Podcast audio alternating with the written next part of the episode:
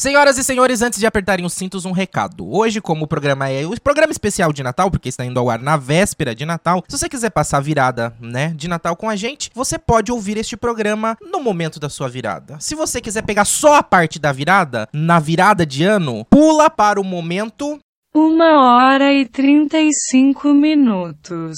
deste episódio. Agora, se você quiser ouvir o programa inteiro e coincidentemente fazer a contagem regressiva pro Natal junto com a gente, é só você dar play no zero minutos, no começo, começar a ouvir esse, esse episódio exatamente às 22 horas, 24 minutos e 25 segundos. do dia 24 de dezembro que você vai passar a virada de Natal junto com a gente e com a sua família. E não se esquece, bota o programa na JBL da família do Paraguai aí pra todo mundo ouvir, bota a caixa de som. Todo mundo vai curtir esse programa, eu tenho certeza que vai, não vai ter brigas familiares por causa da gente.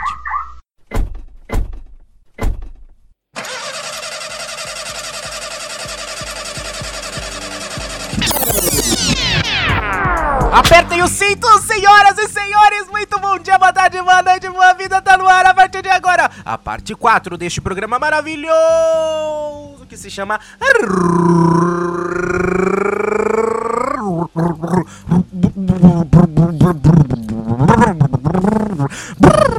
Rotaspectiva 2021, Edson Júnior.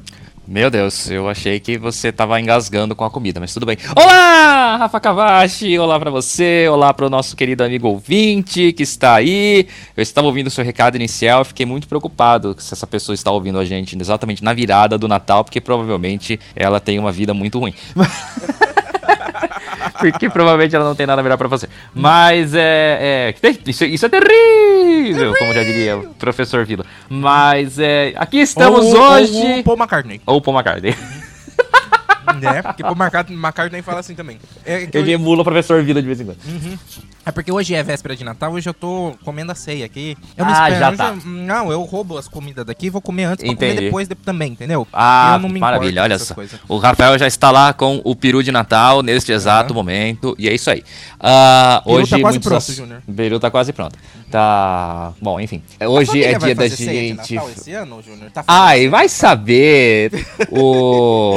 Ah. Hoje é dia de falar de esportes. Ah, que legal, hein? Hoje é o dia, hein? Hoje é o dia. Vamos, vamos ter um momento é, Rota de Tóquio de novo, Rotóquio, né? Vamos. Por, por um a breve gente instante. pode cancelar a parte de esportes e repetir a Rota de Tóquio na íntegra, todos os episódios, um seguido do outro nesse programa? Não, porque está disponível aí nas redes, no, no- no seu agregador de podcast Ah, é preferido. verdade. Até que um dia a gente se torne um original Spotify. Exatamente. E Ei, mas hoje aí você falar... faz o seguinte, a hora que você terminar de ouvir esse programa, já que você já tá no podcast mesmo, você volta Isso. uns episódios pra trás e ouve o, o a Rota de Tóquio, que é muito bom pra O você ouvir. Rotóquio, eu, Uhum. eu acho. Você falou da JBL, não esquece de colocar na tomada, porque essas do Paraguai, a bateria dela dura meia hora. Ah, é verdade. É, nós vamos falar também de reality shows, né? Uhum. Bem É, pouquinho, viu? Bem pouquinho? É, bem pouquinho, porque eu só assisti Big Tá. Brother, então... Ah, legal. Eu só assisti Big Ah. Brother, e só você, a Fazenda. Quem assiste a Fazenda? É, então, enfim.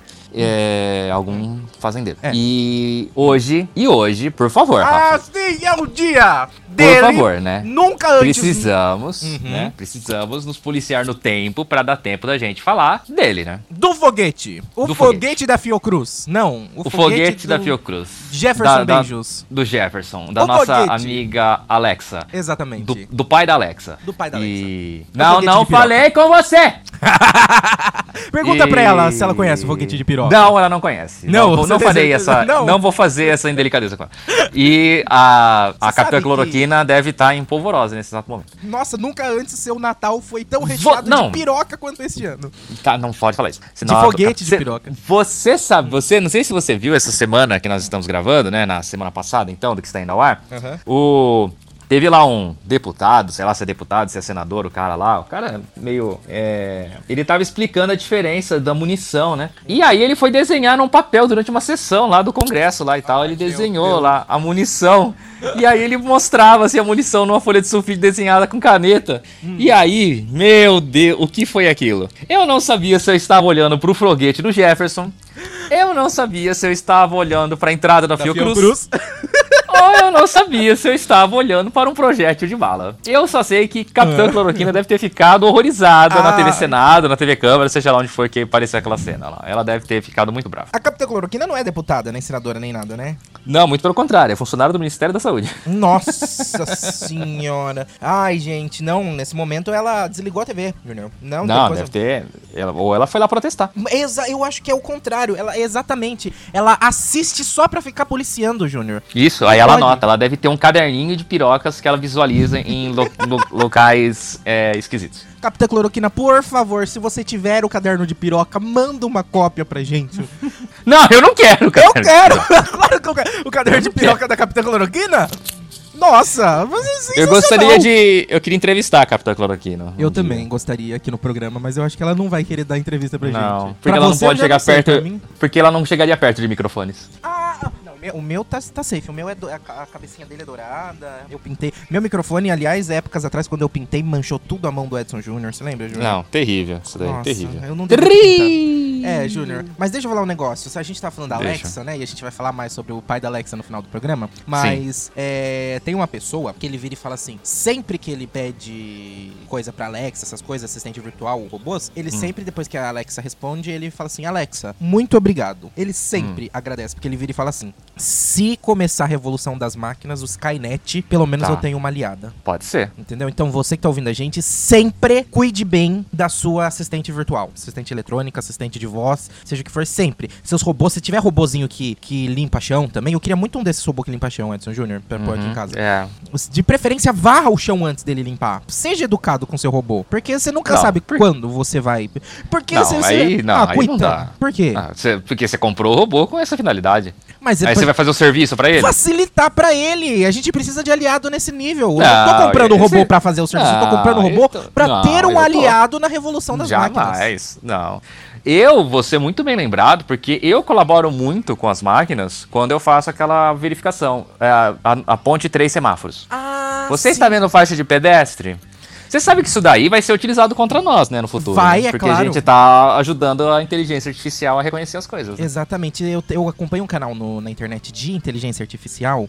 E aí. Que é feito por robôs já. É, quase. E ele Tá. tem. Ele faz jogos assim, ele pega e treina a inteligência artificial pra jogar ah, coisas dentro do computador. Então ele. A, a inteligência artificial conseguiu zerar o joguinho da cobrinha do Nokia, sabe? Não, O mas isso daí qualquer um pode fazer. Não, ela Seu zerou. computador. Ela zerou, zerou, zerou. Completou tudo, Eu- sem deixar eu mais faria espaço. também. Duvido, duvido que você faria. Me dá um Nokia que eu faço. É, ele. Falando nisso, eu vi um vídeo na internet. Eles pegaram um, um Nokia desse. Como é Como que a é? gente desvia assunto, né?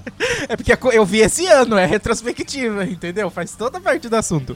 Mas é o Nokia, sabe esse Nokia tijolão? Eles pegaram um Nokia tijolão e um Samsung Galaxy S, não sei que lá das quantas. E puseram num, amarrado num drone e subiram não sei quantos mil metros de altura. O máximo que o drone ia. E aí eles tinham um negócio lá que eles apertavam e soltava os dois celulares desses não sei quantos mil metros de altura pra cair no chão. Pra ver o que que aconteceria. Obviamente, o Samsung despedaçou inteiro e o Nokia, adivinha o que aconteceu, Edson Júnior? Bom, o drone nem deve ter subido com o peso dele, né?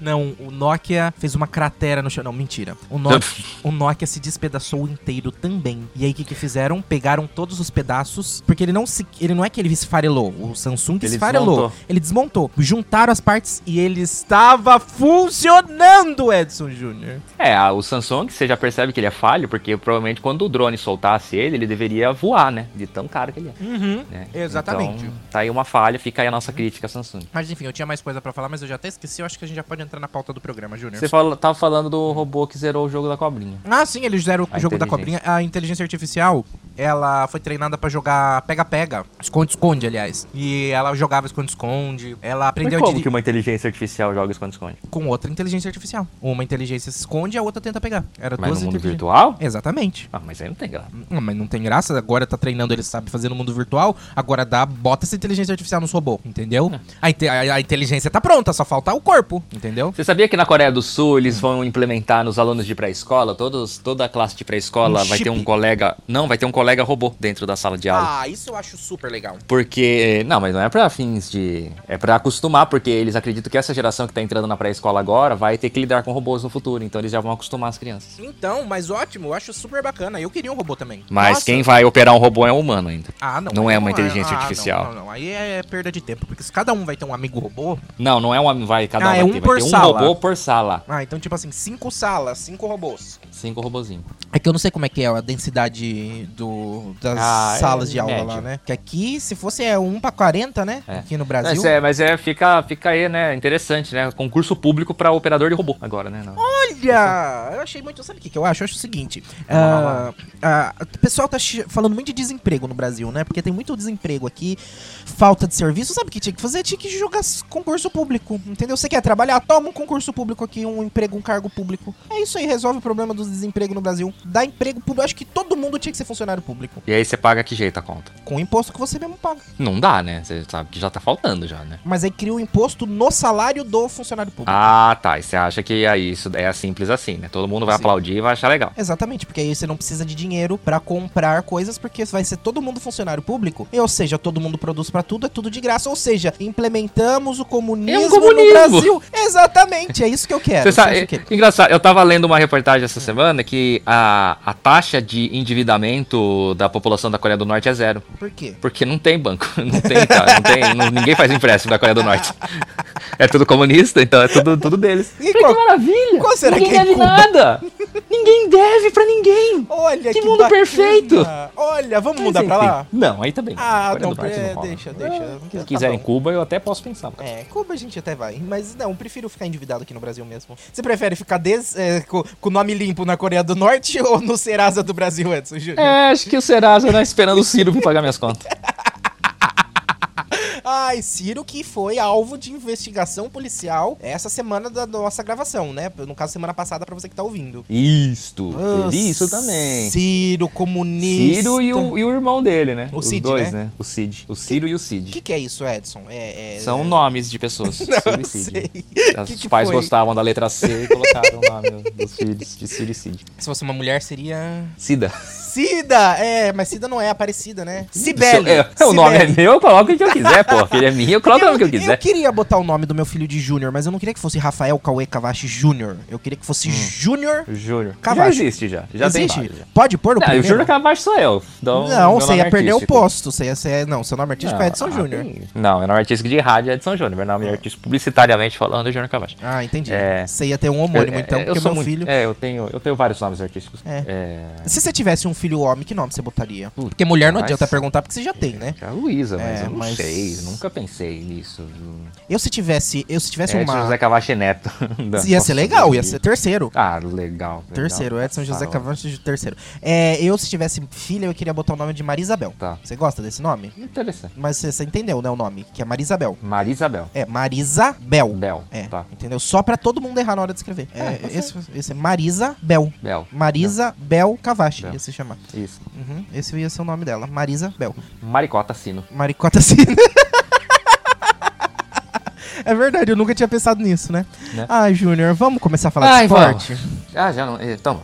Por quê? Você quer começar por outra coisa? Não. A gente pode falar de reality show, se você quiser primeiro. É, deve ser. Vai, é, não, vai, não vai ocupar muito tempo, né? Então. É, vai ser rapidinho, porque esse ano a gente teve um grande fenômeno televisivo, Edson Júnior. Um fenômeno. Olha, ano passado, 2020, aconteceu um grande fenômeno chamado Big Brother Brasil 20. Não, 20 não, 20 Não. foi esse ano, foi 19 ano passado. 2020 e o 19. Não, 21. Ah, eu nem sei Não, qual Big 21, Brother. É o BBB 21 esse ano. Esse ano é o BBB 21, é. Ah, é, porque teve, porque teve um ano que teve dois Big Brother e é pra ele igualar com o ano, né? Exatamente. Então teve, o Teve? Big Brother. Teve, porque na verdade o Big Brother, a primeira edição foi 2001. Não, 2002, né? Então, tipo, ia ser Big Brother 1, 2002, Big Brother 2, 2003, assim. Aí o que, que eles fizeram? No primeiro ano, eles fizeram dois Big Brother no mesmo ano. E Não aí, lembrava disso. É, aconteceu. Na, é, inclusive, foi. A apresentação era um casal, sabia, né? Duas pessoas apresentavam o primeiro Big Brother. O primeiro ano foi o Bial e a Marisa Hort. Exatamente. Os dois E aí juntos. ela errou na hora de uma eliminação e aí demitiram. Então, mas aí agora, 2020, tivemos uma grande questão, porque foi foi a primeira vez na história do Big Brother Brasil em que tivemos dois grupos separados dentro da casa com convidados especiais famosos, né? Já 2021. teve. É 2020. 2020, ano passado, né? Teve o primeiro Big Brother com os Quem famosos. que foi famoso ano passado no BBB? Manu Gavassi. Eu só lembro da Manu Gavassi. Foi o. É,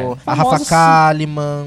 É, famoso é, não. Fa famoso Babu, segunda linha, né? O Babu. Bem segunda linha. Entendeu? Mas eles viraram tudo famoso de- depois. Eles ganharam E depois. voltaram pra ser segunda linha agora, que nem tem a mínima Não, nem todos, nem todos. Muitos estão aí com bastante. Rafa Kalimann tá com um programa na Globo. É ruim pra cacete? É ruim? Não, não tá mais, né? Cancelaram, porque o programa é tão ruim que cancelaram o programa dela. Mas enfim. É, e, e aí. Sabia a Rafa Kalimann que ela apresentava lives de sertanejos ao longo do, do ano passado também. Também Mas- teve isso. E aí, o que, que acontece nesse. Foi a primeira vez. E deu tudo certo, foi um estouro. Até porque, infelizmente, foi pego pela pandemia. E aí teve o recorde mundial de votação, né? Num, num reality show que virou uma- um negócio muito maior do que tudo. Porque virou a questão. Foi a votação da Manu Gavassi contra o Felipe Prior, o paredão. E tinha mais uma que eu nem lembro quem é, porque o paredão era triplo, mas só que a pessoa saiu com 0, tantos por cento do. Era o Pyong, não era? Não, acho, que- eu acho que era a Mari, mas eu não tenho certeza. Não sei quem seja mais. Eu só lembro A do Mari Pyong. Bananinha, sabe a Mari Bananinha? Não, não Es- sei. é, esposa do Jonas 22? Ai, segue a vida, vai. Pô, vamos falar do 21, vai. É, Deixa aí, o 20 pra lá. Não, mas é por que, que, que eu tô falando disso? Porque é o seguinte, teve e foi super bem sucedido. Então,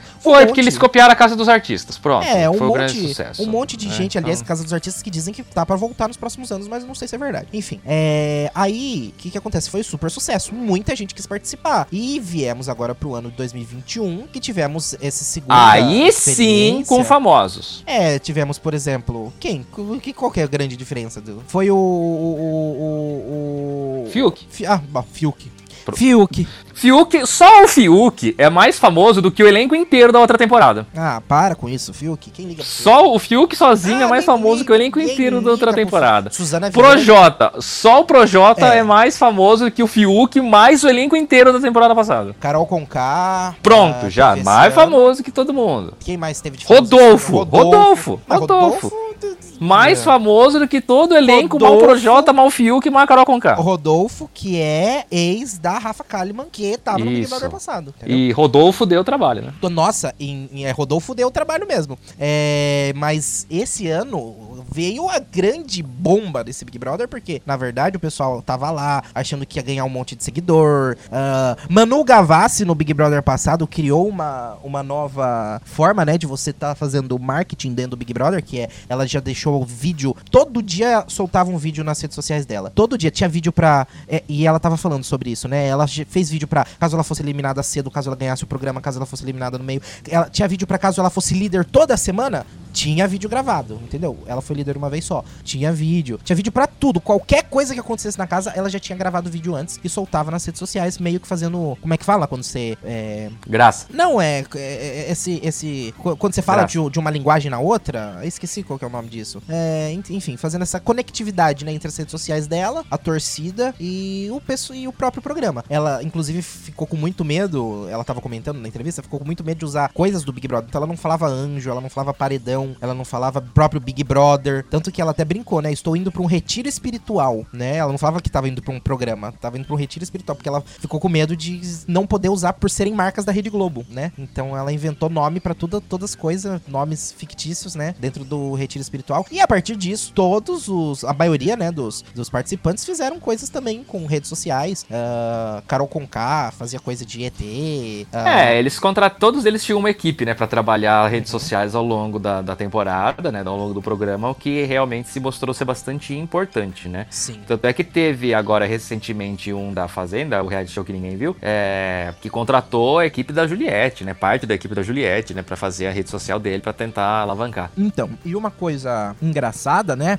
Desse Big Brother é que nós tivemos grandes polêmicas. É engraçada não, né? Porque polêmica não é engraçada. Mas às vezes é, depende da polêmica. Mas a gente, uma coisa, né, da gente ressaltar é que esse Big Brother todo mundo achou, entrou achando que ia tá lá, bam bam bam, ganhando um monte de seguidor, ganhando um monte de coisa. E tivemos um tombo maior do que o outro, né, Edson Júnior, nesse Big Brother. Porque você acompanhou o Big Brother? Ah, um pouco. Mas você chegou a assistir na TV ou você acompanhava só pelas redes? Não, assistia. Então, e aí eu tenho certeza que mesmo quem não acompanhava gostava e não assistia, pegou ranço da Carol Conká. Então, é, eu comecei a assistir posterior. Entendi. Eu comecei a assistir devido ao rolo Burburinho. que deu, é, que eu fiquei sabendo, e aí eu passei a acompanhar, mas já tinha dado o rolo e tal, né? Óbvio que depois que você vê tudo no, no- no editado, montado, realmente fica uma situação bastante complexa pra ela, né? Uhum. E assim, é, Poderia ter sido o fim dela, né? Claro. E, e sim, foi muito pesado pra ela, né? Tanto é que quando ela é eliminada, a Globo tem toda um, um- é feito toda uma situação especial pra ela,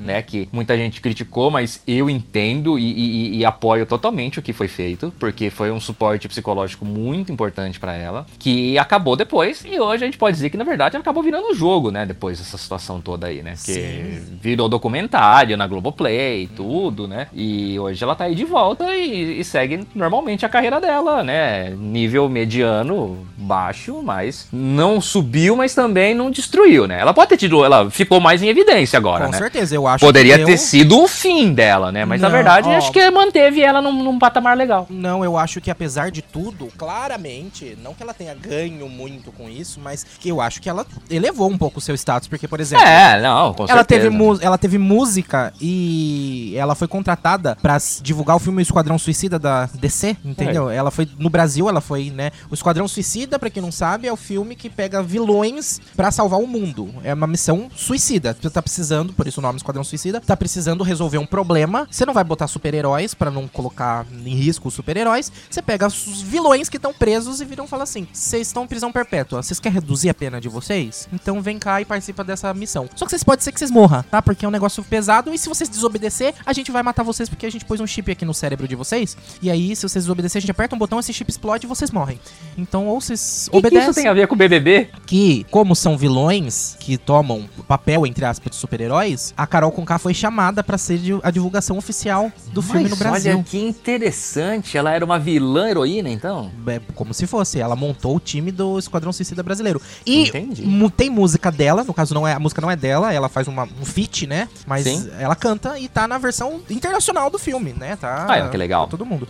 Ah, ela também foi escolhida como a música do FIFA, né? A música do FIFA novo do, do jogo FIFA. Ah, É, sabia. é dela, da Carol Conká. Ah, enfim, ganhou status, ganhou, fa- faz público, É, tudo. eu acho que ela, ela realmente ela teve esse Reverteu. momento e alavancou, reverteu. Quem se deu mal é o tal do Nego Di, né? Esse daí foi cancelado, zerado, deletado e apagado e não conseguiu reverter em absolutamente nada de positivo pra ele, né? Tanto que se você Ele- não falasse agora, eu não ia nem lembrar que ele existia. É, eu acho que ele foi o grande, assim, porque ele foi o grande babacão depois no final das contas, né? Uhum. Porque aí ele acabou. Ele quis romper o contrato com a Globo durante ainda o, o reality. Aham. Né, ele quis aparecer em todos os outros canais, nos outros lugares, quis dar entrevista, tudo e tal, um monte de frescuraiada toda. Falando mal, xingando. É, criticando o Boninho, criticando a edição, criticando tudo, etc, etc, etc. E, e, na verdade, você vê que, por exemplo, a Carol Conká mesmo, ela aguarda, ela tem todo o suporte, como todos teriam, eu creio, Aham, né? sim.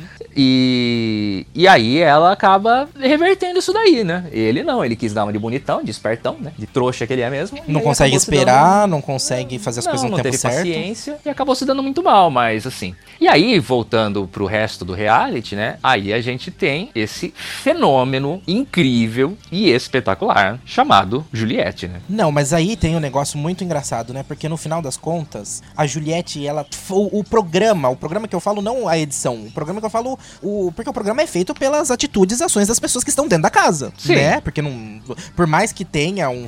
O programa tem um roteiro? Tem um roteiro de coisas a seguir, não de comportamentos a fazer. Né? Por exemplo, tem um É. roteiro que vai ter uma prova no dia tal, com coisa tal. Tem o roteiro que tal pessoa vai ser líder e tem que eliminar. Isso é uma, uma pauta, um, um- um- Não é um roteiro, como é que fala? É um, um cronograma, um. um- Ah, você tem um roteiro que você, assim, você tem um, um- um- um pré-roteiro que você segue aquilo ali, né? E aí tudo depois, obviamente, a edição final vai de acordo com os acontecimentos do dia, né? E Deve ser sim, muito não difícil é- editar um BBB, né? É, e é claro que tu, tipo, a edição vai.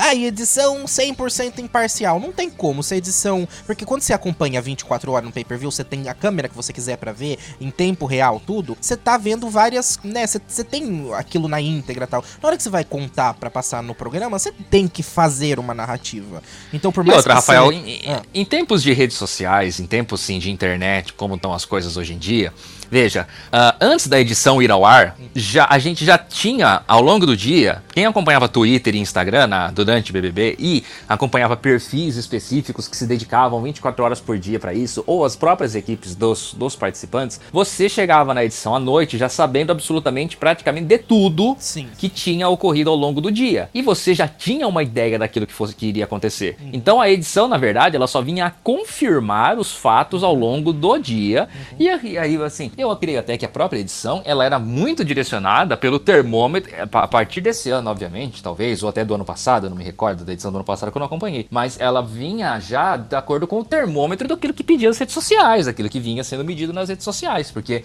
foi é uma edição totalmente de redes sociais, né? Claro. E no fim das contas, você tem que lembrar sempre isso. É criado uma narrativa. Não é questão de você ser parcial ou imparcial, mas você precisa contar uma história, né? É um programa televisivo. E é muito importante da gente ressaltar isso, que é um programa televisivo, porque é o seguinte: não que eu tô não defendendo a Carol Conká, não defendendo o Nego Di, não defendendo o não defendendo ninguém falando que eles estavam certos, nem nada disso. Estavam errados, cometeram erros. Mas a gente tem que lembrar o seguinte: eles estão num lugar vi- sendo vigiados 24 horas por dia, o tempo todo, qualquer coisa que eles falam, pensa, às vezes eles nem acreditam no que eles falam, porque quantas vezes que a gente tá aqui, eu, eu mesmo, eu falo por mim, quantas vezes que eu penso um negócio e falo assim, não, pera lá, não é isso, Rafael, tá errado, e eu, eu próprio revejo o meu pensamento, mas isso tô sozinho em casa, imagina quando você tá num lugar cercado de gente com câmeras o tempo todo, com certeza você vai falar uma coisa, uma bosta, uma besteira, que você depois, às vezes nem acredita naquilo, mas foi mais rápido do que você, o impulso, você cometeu algo por impulso, e outra, a pressão que se tem lá dentro. Imagina só, você tá 24 horas num lugar que você não tem televisão, você não tem. Esse ano, inclusive, nem livro autorizaram a entrar. Eles não tem nada pra fazer o dia todo. O que, que você vai fazer? Foram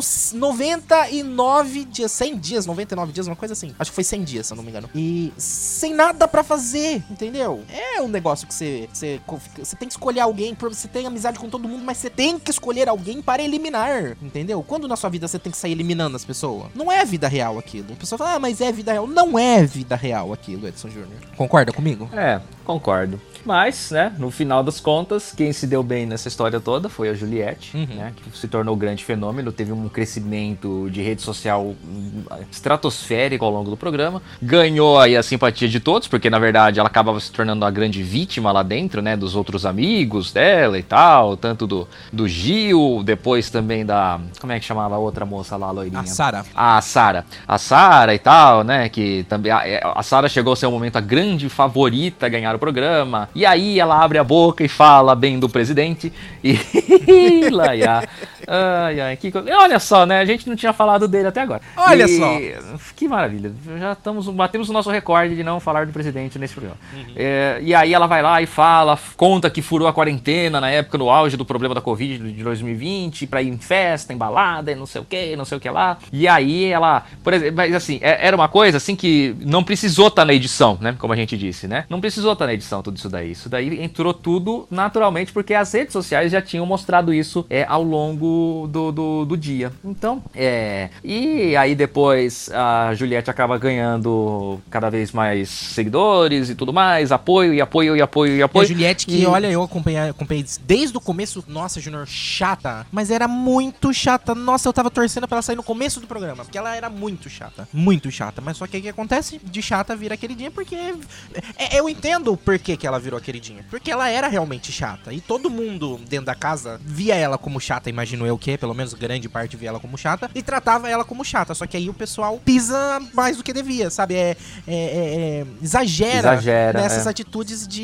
ignorar ela e de ser ruim com ela, porque ela é chata, entendeu? E é isso. E não sei, depois eu, eu chegou de um- uma parte em, em diante, eu, eu torci pra ela ganhar, no final tava torcendo pra ela, entendeu? Mesmo achando, querendo que ela fosse uma das primeiras a sair, mesmo achando ela muito chata no começo, no final acabei torcendo pra ela, fiquei muito feliz que ela ganhou, comemorei muito que ela ganhou, e isso que você falou, é real, inclusive pra mim, porque eu tava torcendo muito pela Sara. A Sara, ela foi, no, o começo dela no programa foi brilhante, é a pessoa Foi. que a gente queria ver ganhar o programa, só que ela... Foi, não- ela tinha toda a estratégia perfeita no começo do programa, ela foi com uma estratégia montada pra isso. Hoje em dia você consegue fazer isso. Você, eu acredito que as pessoas elas devem ter até quem treine isso com elas antes de entrar no programa, quando você é selecionado. E a Sarah ela tinha a estratégia perfeita, ela tava indo muito bem, ela tava tudo certinho, ela era a favoritaça. Ela tinha aí é, inter- nas redes sociais a gente vinha assim, famosos elogiando ela. O João Vicente de Castro do Porta dos Fundos falando: Olha, quando a Sara saiu, eu quero marcar um encontro com ela. Até que ela abriu a boca, falou algumas besteiras, falou que furou quarentena, falou bem no presidente, e aí acabou a magia da Sara. E aí as pessoas começaram a esquecer ela. E aí ela começa a pisar mais ainda na Juliette, né? É, unindo a tudo Ju- isso com uma estratégia de jogo errada, né? Porque no Errada, final né? das contas, o que, que aconteceu? Ela, ela tava seguindo a estratégia toda de jogo, inclusive ela mesma admite. Chegou um momento que, como ela tava seguindo a estratégia dela de jogo e tava indo, tava dando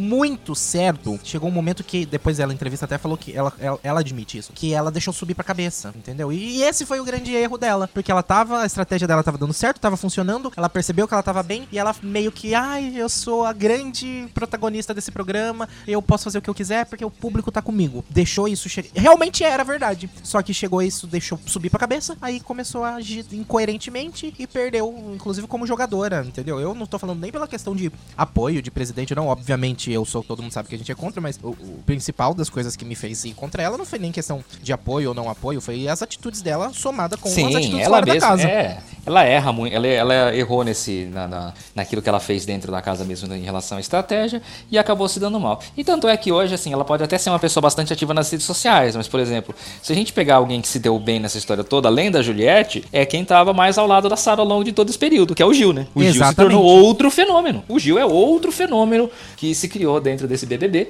é, juntamente com a Juliette. Talvez o cara que tenha ganho, que ganhou não ganhando, né, é o Gil, porque a Juliette ela ganhou, além dela ganhar em tudo que ela fez, hoje ela tem uma carreira, né, fantástica, brilhante, cantora, é, etc e tal, faz publi, caríssimo. Cantora e- péssima, as músicas dela são tudo horríveis. e tal. A voz as dela é boa. são- As vo- a voz dela é boa. A letra é muito clichê, né? A letra é aquela letra Nossa. comercial voltada pra fazer sucesso e grudar na mente das pessoas. Mas assim, e aí vem o Gil, né? O Gil hoje ele comenta economia na Ana Maria Braga, ele tá em todos os comerciais aí que, que aparecem de, em vídeo de introdução do YouTube. Não aguento mais ver ele falando uh, Brasil, não sei o que lá e tal. Mas assim, é um cara que tá aí em evidência que ganhou muito em relação que foi um dos grandes vitoriosos desse Big Brother sem ter ganho o prêmio principal. Além disso, fazendo seu doutorado nos Estados Unidos. Nos Estados Unidos, exatamente.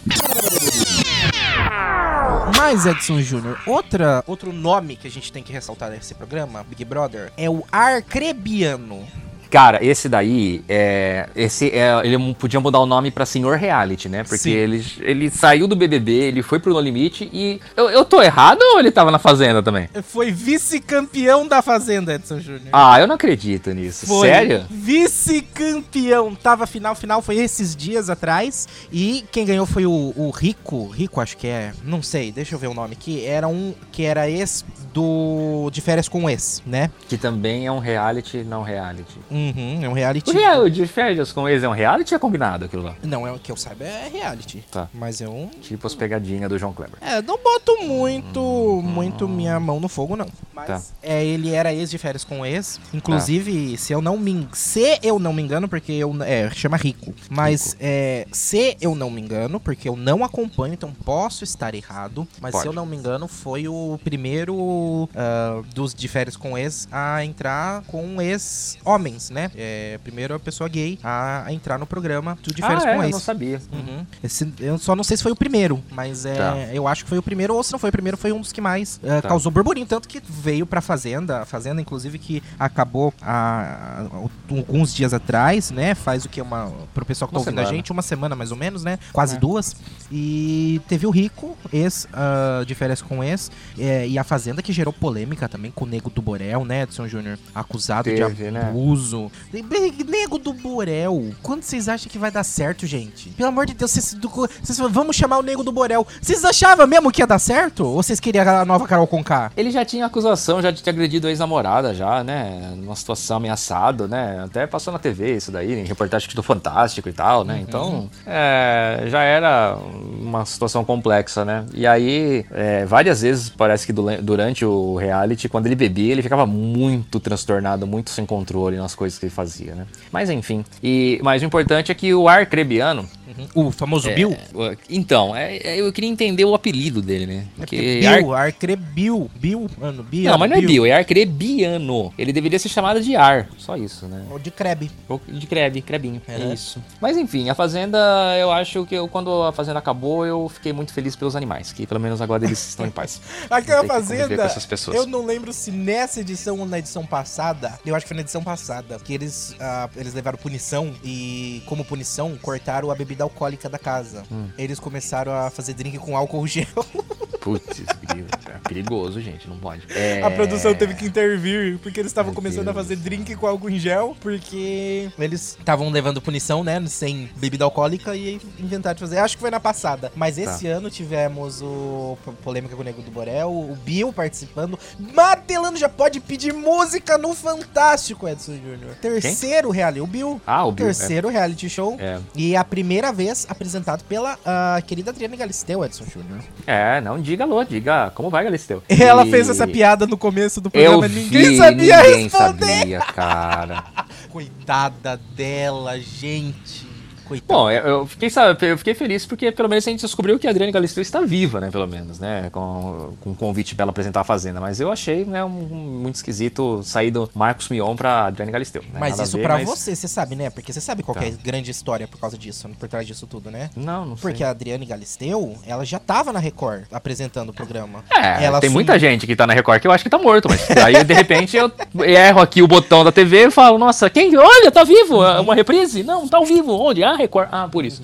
É, ela assumiu o programa Power Couple, que era do Gugu, e o Gugu tava na Record e morreu, né? E- É, esse daí não teve jeito. É, esse, teve jeito. né, não, enfim. Aí ela assumiu o lugar Gente, do Gugu. sempre chamem um técnico pra arrumar o ar-condicionado. Por É, favor. a gente chamou lá na agência esses dias. Teve. Isso, por favor. É, nem, nem- nem se metemos de me- mexer no Não, negócio. muito perigoso. Ainda mais nessa época, final do ano. Aí teve é, a- alguém, o Marcos Mion ia sair da fazenda e ninguém sabia quem que iam chamar, né? Tava, tava aquele negócio. Até então, o mais cotado era o Rodrigo Faro. Sim, Tava por quê, quase né? certo pro Rodrigo Faro. Só que Sim. aí a Adriane assumiu o lugar do Gugu no Power Couple. A Record viu. E a Record não gosta muito do Rodrigo Faro, né? Eu acho. Porque o Rodrigo Faro, ele é. Eu não gosto do Rodrigo Faro, né? Pra mim, eu, como eu não gosto, eu acho que. Quem ninguém gosta do Rodrigo Faro? É, eu acho que ninguém gosta do Rodrigo Faro. E a, a Record tinha escolhido, até então era o Rodrigo Faro, por motivos de que o Rodrigo Faro fez um lobby por trás. Espalhou, vazou na internet que ele tinha sido escolhido. Nossa, É, que cara chato. Ele pagou jornalista pra falar que ele tinha sido escolhido, entendeu? Ah, olha, Sendo pra mim ele não paga. Sendo que ele não tinha.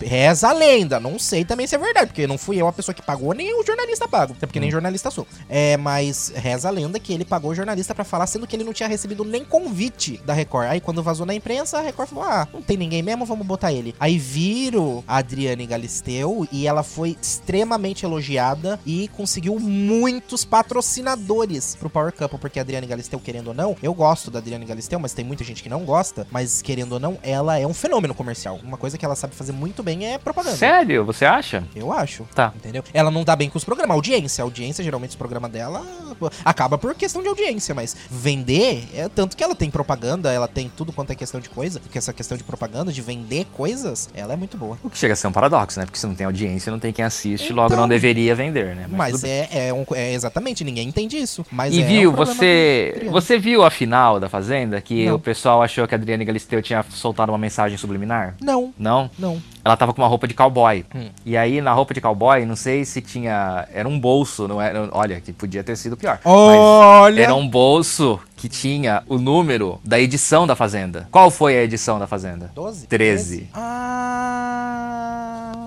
Foi a Fazenda 13. Foi. E aí ela tinha o número, ficou o tempo inteiro no ar com o número 13 no bolso, assim. O pessoal Adriane Galisteu tá tentando fazer um- uma mensagem subliminar. Quase que eu falei, na Record? Ah, por favor, né? Só me faltava essa, né? Né? Eles são tão burros que eles não perceberam que, o que tava fazendo. Exatamente. Pior do que isso. Não, pior do que isso só se falasse que tivesse sido na Jovem Pan. É, então. Mas são burros, então eles não perceberam o que tava acontecendo. Exatamente. Então, é. Enfim. Mas, Edson Júnior, falando do Bill, sabe um reality show que ele não participou? Olha, É ele foi no Masked BBB. Ah, tá. Singer Brasil. Ah, até foi porque aí um- você tem que ter um grau de famosíssimo um pouco maior, né? Do que É. o Bill, né? Pra participar, né? E também tem que ter um conhecimento vocal, né? de- Você tem que saber. Você vai ter um programa de canto, de canto, não sei qual também é a questão musical dele também, né? Posso, de repente, tá sendo É, eu nunca ouvi o Bill cantando. É, então... então também não tenho muita vontade. Mas Edson Júnior, esse programa foi um fenômeno esse ano, Edson. Você acompanhou Foi. o Masked Singer? Não, não acompanhei, mas fiquei sabendo que ficou, foi muito, foi muito, foi muito bem quisto pelo público, né? Ele já era um sucesso fora do Brasil, né? Uhum. E, É. enfim. É um programa, inclusive, que segue todas as questões da quarentena, né? Porque estão todo mundo de máscara. Muito bom. E- Teve um vacinado da Pfizer lá cantando. Teve, exatamente. E aí foi, surpreendeu com os nomes, porque, é, para quem não co- acompanhou o programa, eram pessoas, celebridades, personalidades da mídia, que seja, né? Subcelebridades, né? Alguns, algumas celebridades. E alguns subcelebridades. E alguns subcelebridades. Tipo e, Marcelinho Carioca. é, aí estavam lá, mascarados, né? Vestidos com fantasias do pé à cabeça. E eles tinham que cantar. E ninguém sabia quem tava lá. Você só sabia quando você eliminava. Você tinha que escolher quem era o pior da noite. A plateia escolhia. A, pla- a plateia votava, né? Era sempre dois em dois. Então tinha é, fulano contra ciclano. Aí a plateia votava qual preferia. É, o Papai Noel contra o jacaré. Exatamente, tipo isso. E aí os, os que foram menos gostados pela plateia, né? Os que não ganharam as votações da plateia, o júri pegava. Os menos esses- votados, tipo Moro, Dória, assim, na É, exatamente. Ah, o júri ia lá e eliminava um. E aí, no caso, quando eliminava, a pessoa arrancava a máscara. E aí, quem não, não era, quem continuava no programa, é, não tinha identidade revelada e fomos até o final. Cada semana eliminando uma pessoa, cada semana conhecendo um mascarado e tivemos nome como o nosso querido. Como é que é o nome dele, Edson Júnior? Quero vê-la sorrir. Sidney Magal. Sidney Magal foi o primeiro eliminado do programa, Edson Júnior. Isso foi uma grande injustiça. Porque ele é cantor, né? Mas sabe qual que é a questão? É porque, por exemplo, a Priscila Alcântara foi a grande ganhadora. Mas a Priscila Não tenho a Alcântara. mínima ideia quem seja. Por Ah. isso que eu falo que tem subcelebridades. A Priscila do Yudi, do Bom de Companhia. Ah, meu Deus. Eu conheço o Yudi, a Priscila não tenho a mínima ideia. O Yudi apresentava o programa com a Priscila do Bom de Companhia, entendeu? Eu achei que ele apresentava o programa com um Playstation, mas tudo bem. É, também. E aí, no caso, é, a Priscila foi a grande ganhadora, mas eu vi a apresentação, ela subiu no palco e ela já sabia que era ela. Todo mundo sabia que era ela, desde o começo. Já Ah, se- eu tenho certeza que eu não sabia. Não, enfim, né? Porque você não acompanhou o programa. Mas enfim. Mas podia subir ela sem a máscara. Eu não saberia quem é essa pessoa. Mas enfim, todo mundo que conhece a Priscila, que né, tem um. São poucas pessoas. já sabiam que era ela, entendeu? E, e- e, tipo assim, e ganhou o programa, porque tava fazendo bem, só que perdeu a questão do surpresa. Sidney Magal não, ele fez uma performance que ninguém sabia que era ele. Por isso talvez foi eliminado, porque ele Talvez, não usou é. todo o seu potencial pra Tá. não ser reconhecido. E aí Eu vi que teve a Renata Ciribelli também. Teve né? a Renata, gente, Renata Ciribelli, que surpresa. E eu fiquei puto com o UOL, porque eu não tinha assistido o programa, eu não conseguia assistir o programa em tempo real. Eu assistia no Globoplay no Tá. dia seguinte. E um dia eu fui acessar o UOL, aí, Ah, Renata Ciribelli. Você não pode fazer isso. Ah, eu fui ler as notícias! Eu Não, você não pode. Ah, não mas na pode. capa do UOL, Júnior, na capa, botava na parte de entretenimento, não, Não. vai botar na capa. Não, é dever do portal noticiar. Não na capa, tá errado. Lógico que é. Mas enfim, Edson Júnior, esse foi o nosso resumo de realities. Tá. Não, não teve mais, não teve Masterchef? Ah, mas se alguém se importa com o Masterchef? A, Só, a única coisa, a única coisa do Sela Master... saiu? Então, isso que eu ia falar, a única coisa importante do Masterchef esse ano é que nós não tivemos Paula Carosella. Então, agora Que é a nossa musa maior, nada. fantástica. Ah. Mas a, a Riso lá que entrou foi, disse que foi muito bem, hein? Eu não assisti nenhum episódio esse ano. Eu assisti. Mas eu li, eu li nas redes sociais, ah, depois da final, né? Que tivemos a final recentemente também, que o pessoal amou ela, assim, que ela foi assim muito bem, que o pessoal gostou muito dela, da Helena Riso, né? É Helena Rizzo. dela? Mas É. aí que tá, ó, questões. Eu, por exemplo, eu tenho uma história com o Masterchef, porque eu até algum tempo atrás, quando eu era mais jovem, eu sempre fui fã do SBT. E o SBT tinha um programa chamado Hell's Kitchen. E eu adorava o Hell's Kitchen. Só que o que acontece? O Hell's Kitchen veio depois do Masterchef. E a, a- a premissa dos dois programas era totalmente diferente. Enquanto no Masterchef são cozinheiros amadores disputando quem é o, o melhor cozinheiro entre eles, no Hell's Kitchen, cozinha sob pressão, sob pressão, eram cozinheiros profissionais tendo que cozinhar juntos numa equipe como se fosse um restaurante. E eles tinham dois restaurantes é, cenográficos dentro do programa e eles tinham que cozinhar pra pessoas mesmo, como se fosse um restaurante sob pressão, entendeu? Como o próprio nome diz. Então, é, vinha o chefe, o Bertolazzi, e botava pressão, xingava, dava pouco tempo, você não tinha recurso suficiente, enfim. Era, era uma premissa totalmente diferente, mas aí todo mundo falava, ai, olha lá o SBT querendo copiar o Masterchef. tá, tá, tá, tá, tá, tá." E aí, por causa dessa comparação com o Masterchef, muita gente não entendeu, porque é um programa totalmente diferente, o pessoal falava, e o pessoal ficava, nossa, como eles tratam mal os, os participantes. É claro que trata mal! Cozinha sob pressão. Você quer que ele faça o quê? Ai, bem, cozinha aqui, vai. Eu vou te ajudar. Não, era é um teste pra cozinhar, fazer comida sob É que não adianta, Rafael. Esses programas, eles fazem sucesso, eles são franquias internacionais, eles fazem sucesso nos seus países. Só que, por exemplo, ele tem que vir pro Brasil, mas ele vai atingir um. Depende de quem vai assistir, por exemplo. Seria muito legal se a Band tivesse comprado esse formato do Hell's Kitchen e colocasse no ar também dias alternados do Masterchef. Só que, por exemplo, você coloca no SBT, é um público totalmente diferente que vai acompanhar isso daí, entendeu? E o cara não entende.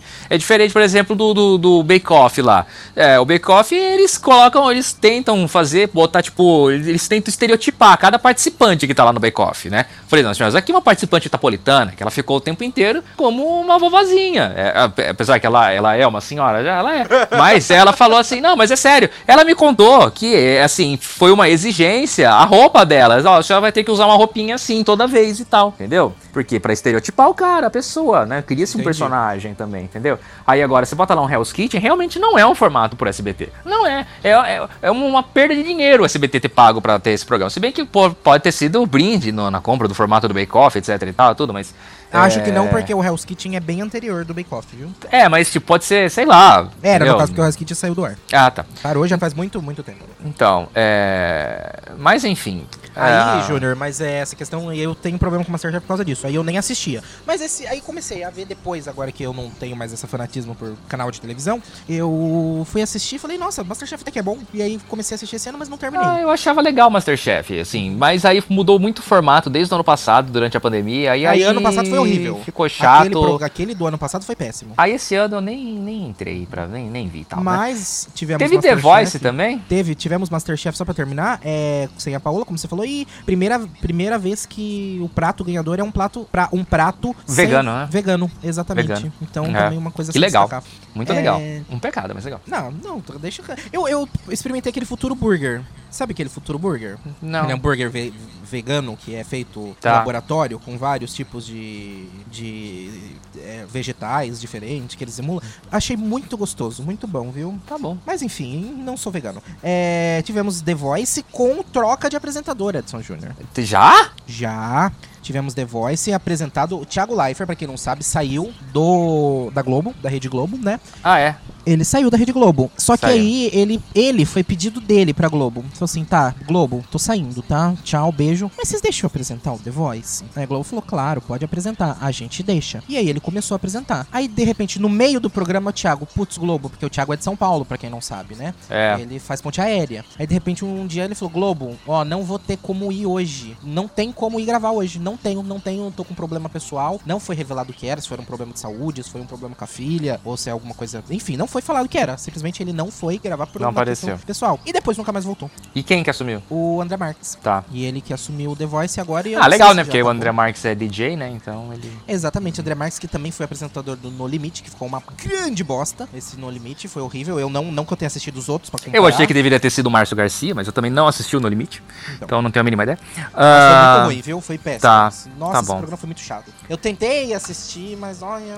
Ah, eu não acompanho o The Voice Brasil, eu sou muito, muito triste porque a Sony não renovou o contrato com o The Voice dos Estados Unidos, então eu já tô há três temporadas sem assistir o The Voice dos Estados Unidos, que também teve várias mudanças, né? Saiu o Adam Lavigne, aí agora tem um rodízio grande de, de, de outros técnicos, né, na Uhum. vaga que era do Adam, né? Teve um dos Jonas Brothers, que eu não tenho a mínima ideia qual que seja. É, depois teve a Miley a Sony voltou, não renovou teve- o The Voice e a The Voice tá onde agora? não tá em nenhum lugar. Ah, The Voice dos Estados Unidos não tem, não tem. Infelizmente Acabou não The temos. Voice? Não, tem nos Estados Unidos, né? Porque ele é da NBC. Mas a Sony do, Ah, do Brasil não renovou pra exibição nacional, entendeu? Entendi. Exibição brasileira. Ah, ah, teve a. Quem que foi mesmo? A Ariana. A Ariana Grande, Ariana. né? Entrou. A Ariana entrou também. a Ariana né? tá sendo muito elogiada, tá sendo muito legal, pelo menos. É, eu fiquei acompanho, eu acho sabendo. tô achando legal. Ele deve estar ele deve tá acabando, porque ele sempre termina agora nessa época de Natal. Mas enfim. É. E que mais O tivemos? que, que é Brincando com Fogo? Eu não sei o que, que é isso. Brincando com Fogo é um reality da Netflix. Que sabe, esses- agora virou moda fazer reality de pegação, né? Ah, eu achei que era de churrasco. Não, é tipo de férias com ex, aí a Amazon lançou uns soltos em Floripa, aí não tem lá, não sei o que lá, Rio Shore, não sei Nossa, esses soltos em Floripa é uma putaria do caralho. Mas tudo é uma putaria. Próprio rea- de férias com ex também, Edson Júnior. É tudo putaria. Ah, mas assim, pro outro por ser na Amazon, ser só no streaming, eu acho que ele é bem mais putaria do que o de com, com ex. O de com ex, eles ainda, eles, ainda têm um pouco de pudor porque tá na, na TV paga, mas. Aham. É. Mas vamos lá. Mas aí o, de- o Brincando com Fogo foi a versão de reality de putaria da Netflix. Tá. E aí tivemos o, o o Brincando com Fogo Brasil. E aí o que que acontece? Eles convidam personalidades de- desses programas, que são o quê? Gostosos e gostosas. Gostosas. Jovens que querem... Estereotipados. É, e- porque é o- isso pro programa, né? Então, Tá. gostosos e gostosas que com os hormônios tudo lá em cima, tudo querendo se pegar. Bota eles numa, numa casa, numa praia, uma casa de praia, É uma zona. pra eles aproveitarem um a vida. E aí o que acontece? Soltaram eles lá, fizeram a primeira noite, a festa tal. No dia seguinte, eles falaram assim: tá, é o seguinte, ó, agora que vocês aproveitaram, temos uma notícia pra vocês. Vocês têm 100 mil reais. Cada vez que vocês beijarem, vocês perdem dinheiro. Cada vez que vocês transarem, vocês perdem dinheiro. Cada vez que vocês se masturbarem, vocês perdem dinheiro. Cada vez que vocês fizerem qualquer coisa quente, vocês perdem dinheiro. Gente, ia virar um padre lá. Né? Exatamente. Ia virar um, um convento. Aham. E aí foi isso. Praticamente o Vaticano vira lá o lugar depois. É, se bem que. Bom, Edson Júnior, hora de falarmos de esporte agora. Eba! Agora é a minha parte. vez, sua vez de brilhar, Edson Júnior. Uh, agora vai, hein? Ah, diga. Fala da Catarina. Fala da Catarina. Ah, nós tivemos este ano o Campeonato Paulista. Uhum. Quero começar falando de Campeonato Paulista porque o São Paulo foi campeão! Ah, finalmente! Depois aí, me ajuda a fazer as contas. Hum. É, 2012 foi o último título do São Paulo. 13, 14, 15, Hum, 16, 17, 18, 19, 20, 21. 8, 5, 6, 7, 8, 9. Nove anos, Nove nove, anos. Sem um título. É, e desde 2005 que não ganhava o Campeonato Paulista, né? Então é muito mais tempo que isso. 5, 15, Então- 10, 15, 16, 17, 18, 19, 20. 15 anos. Isso. 16 anos. 16 anos sem um título de Campeonato Paulista. Então, o São Paulo foi campeão paulista de novo, finalmente venceu a equipe do Palmeiras na grande decisão. Depois aí de 16 anos e depois de 9 anos voltou a levantar um troféu, conquistar um título. Ufa, saímos da fila. Foi bom não, depois quase fomos rebaixados no Campeonato Brasileiro, foi uma bosta. Mas Nossa. pelo menos ganhamos um título do Campeonato Brasileiro. E com o técnico argentino Hernan Paulista. Crespo, é, o Paulista, Campeonato Paulista, é isso. Com o técnico argentino Hernan Crespo, né, ex-atacante da seleção argentina, da, do Chelsea, do Milan e tudo mais, né. E aí depois ele teve um péssimo Campeonato Brasileiro, não fez um Campeonato Brasileiro legal, acabou sendo demitido. Mas tivemos este ano também, cadê o roteiro para eu não me perder aqui, né? É, tivemos esse ano. Ah, nós tivemos a Copa América no Brasil esse ano, né? A gente falou semana passada como que a Copa América tinha vindo parar no Brasil. Era brincadeira, tá, gente? Mas por Aham. quê? A, a Copa América ia ser organizada por dois países. Era Argentina e Colômbia? Não sei, mas é. Não é- lembro. Esse, Eram esse dois países. era, é, tipo assim, não é normal de ser dois países, é? Ou é normal? Eu não Não, ia ser esse ano, ia ser, ia ser. Esse ano ia ser, né? Ia rolar, né? Quer dizer, era no passado, né? Era, era 20, né? Uhum. Mas é, foi esse ano. Aí, o que, que aconteceu? O outro país lá falou, ó, galera, não vai rolar, não tá com os problemas. Ah, na- era na Colômbia mesmo. A Colômbia tava tendo uma onda de protestos lá e tal, questões políticas e tal. Eles falaram, galera, ó, deu ruim aqui, Comembol, não vai rolar aqui, beleza? Faz só lá na Argentina, os caras dão conta. Ah, fechou, beleza. Aí o que, que aconteceu? Começou a dar ruim, Covid. Argentina, galera, aqui não vai rolar não. Não quero a realização do torneio aqui, muito Covid. Tem variante aí, não sei o que e tal, tudo. Isso no, no metade do ano, hein? Já tinha variante lá, hein? Agora estamos com o Omicron aí. Aí, Né? que o pes- aí tá tudo, ah, gente, ó, não vai rolar a Copa América, a Argentina também não quer todo mundo. Ah, beleza, né? Acho que vai cancelar, né? Aí alguém vira e fala, viu? Hum, se a gente fizer no Brasil, os caras falam, ah, acho que não vai rolar, né? Não, pera lá, viu? Ô, seu bolso, ah, ah, tá ok, fala, ah, ah, queremos fazer a Copa América aí, pode ser? ah, Não, tá Júnior, ok. você tá errado. Foi Eu tô assim. errado? É, claro. Foi falado assim. Vamos fazer no Brasil. Beleza, vou mandar um e-mail pro Bolsonaro pra ver se ele aceita. Aí alguém falou assim: não, não manda e-mail. Liga Não, que é melhor. É, liga. Isso. Faz favor. Aceitou na hora. Aí tivemos a Copa América no Brasil, né? É, e aí, o que, que aconteceu com a Copa América no Brasil? Deu tudo certo. O Brasil perdeu a final. Que Nossa. legal! Pra quem? Pra Argentina! Que não ganhava! Não ganhava um troféu há mais tempo que o São Paulo. Tava numa situação terrível. O Messi nunca tinha ganho um troféu. Tava numa situação terrível. Isso, professor Vila. E aí conseguiu a Argentina, então, campeã da Copa América 2020 em 2021. Teve também a Eurocopa lá na Europa, né? Então temos Copa América no Mas Brasil, deixa eu Eurocopa na Europa. Pergunta. Essa aqui, Pois a não. Copa América, É. é, ela acontece todo ano, normalmente? Não, de 4 em 4 anos. Ah, tá, porque eu ia perguntar, tipo assim, ah, foi 2020 em 2021 e 2021 então não teve, porque não teve, porque é de 4 em 4, então. E Isso. entendi, eu burro agora já estou satisfeito, Júnior. Muito bem, garoto. Aí tivemos a final da Eurocopa também, com a Itália campeã, né? Tivemos a Itália campeã da Eurocopa. Este ano tivemos também 500 milhas de Indianápolis, automobilismo. A mais tradicional prova do automobilismo mundial, a famosa 500 milhas de Indianápolis, que foi a marca, foi marcado o retorno aí é, de liberação de circulação de público em um local, assim, em eventos esportivos nos Estados Unidos. Na verdade, a gente já tinha circulação de público é, em eventos, em ginásios da NBA e estádios da NFL.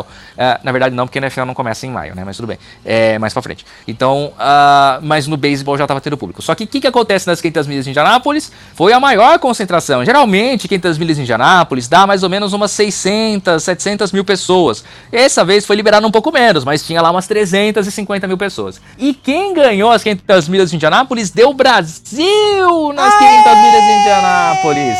Deu Hélio Castro Neves pela quarta vez na história. Ele se junta aí aos pilotos que mais venceram as 500 milhas de Indianápolis e é o único em atividade que pode se tornar ano que vem o maior vencedor das 500 milhas de Indianápolis. Hélio Castro Neves, também conhecido como Homem-Aranha ou Miranha, como vem sendo chamado é, recentemente devido ao lançamento do filme do Miranha. É, tivemos também. O maior da história, você tá falando, ele pode ser com 5? O maior da história, exatamente. Se ele ganhar ano que vem, ele se torna o maior da história. E o engraçado é que assim, o Hélio Castro Neves esse ano ele não tinha contrato para disputar a Fórmula Indy, ele foi só correr as 500 milhas. Olha só que legal. É, tem, ocorre isso, as 500 milhas de Anápolis é uma corrida tão legal, tão famosa, então que as pessoas querem tanto disputar, que as equipes elas colocam às vezes carros extras e convidam pilotos para fazer essa disputa. E ele era, ele nunca tinha corrido por essa equipe, a Shank Racing. Ele sempre foi piloto da Penske.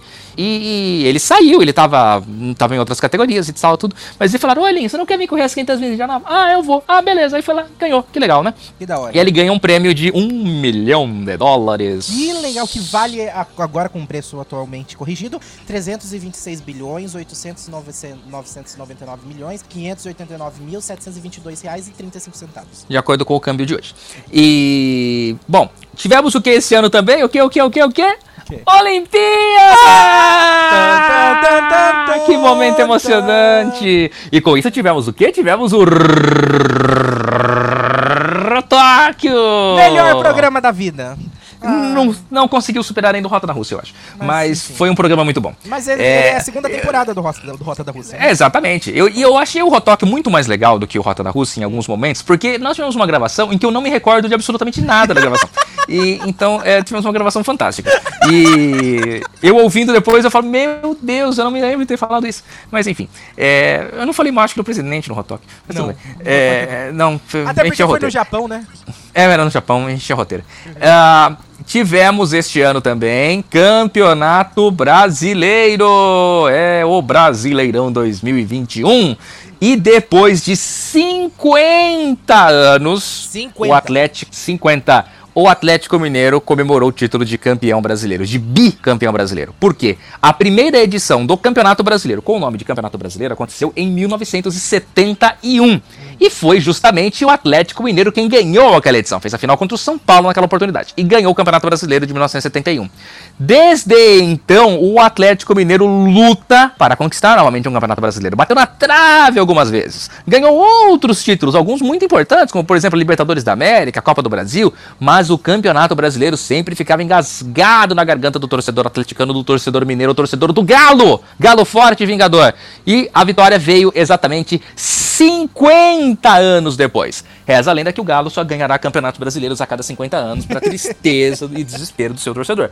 Mas está lá, Atlético Mineiro bicampeão brasileiro. Aí o Galo conquistou o Campeonato Brasileiro numa semana. O que, que aconteceu na semana seguinte? O Atlético Mineiro estava classificado para a final da Copa do Brasil. É, o Campeonato Brasileiro terminou numa quinta-feira. No domingo, o Atlético Mineiro jogou a final, o primeiro jogo da final da Copa do Brasil, que é o outro torneio de nível nacional, mas esse daí é mata-mata, é playoff. Você vai jogando contra um time e vai eliminando, não é pontos corridos igual o Campeonato Brasileiro. Eles foram lá, jogaram a primeira partida do Mineirão no, no domingo e golearam o Atlético Paranaense pelo placar de 4 a 0 Na quarta-feira, retornaram para o jogo da volta, desta vez lá em Curitiba, e venceram novamente o Atlético Mineiro pelo placar de 2 a 1 Ou seja, em uma semana, o Atlético Mineiro conquistou dois títulos nacionais. Gente. Dois títulos. Liderança absoluta do Galo no futebol brasileiro neste ano de 2021. Campeão brasileiro e campeão da Copa do Brasil. E eles conquistaram a chamada Tríplice Coroa, porque eles ganharam também o Campeonato Mineiro, o campeonato estadual lá de Minas ah, Gerais. entendi. Tipo, eles ganharam todos todos os níveis, né? Estadual Todos os e os dois que tinha. federais. Exatamente. Que legal. É,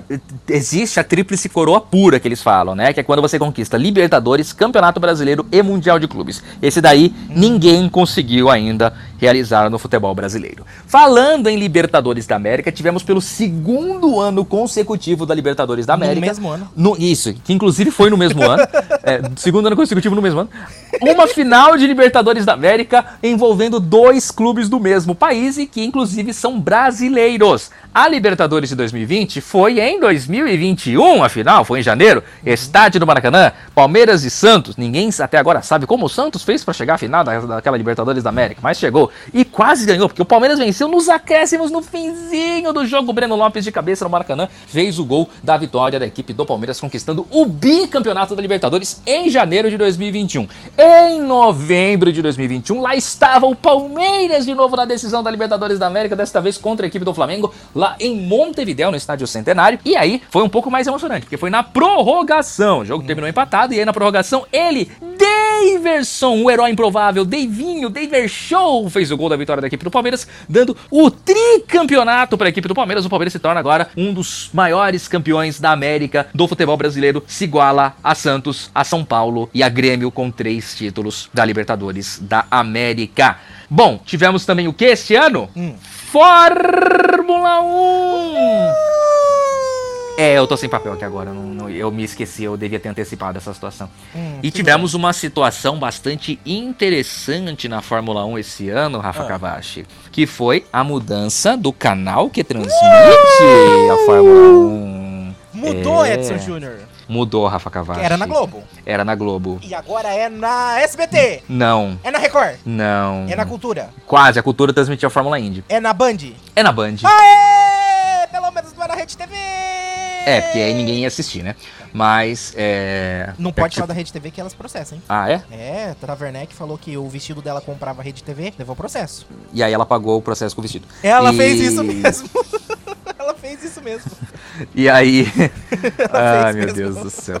Bom, depois de 40 anos, se eu não me engano, acho que foram 40 anos, né? Ah, não, foi menos, né? Enfim. Mas a, a Fórmula 1 saiu da, da, da Globo, né? Depois Uhum. de muito tempo, né? E a Globo não. A, Liberty Media, né? Que é o novo grupo que controla a Fórmula 1, não aceitou as propostas da Globo e tudo mais e tal. Aí a Bandeirantes foi lá e fez uma proposta e o Liberty aceitou, né? Aceitou. Só que aí, Rafa Cavachi, veio uma coisa muito interessante. O quê? O que, que a Bandeirantes fez? Ah. Hoje você liga na transmissão da Fórmula 1 na TV Bandeirantes e você, às vezes, você não percebe que você tá na Bandeirantes, né? Por quê? Porque ela trouxe o time inteiro da Globo pra transmitir a Fórmula 1. Acha! Só não trouxe o Galvão Bueno.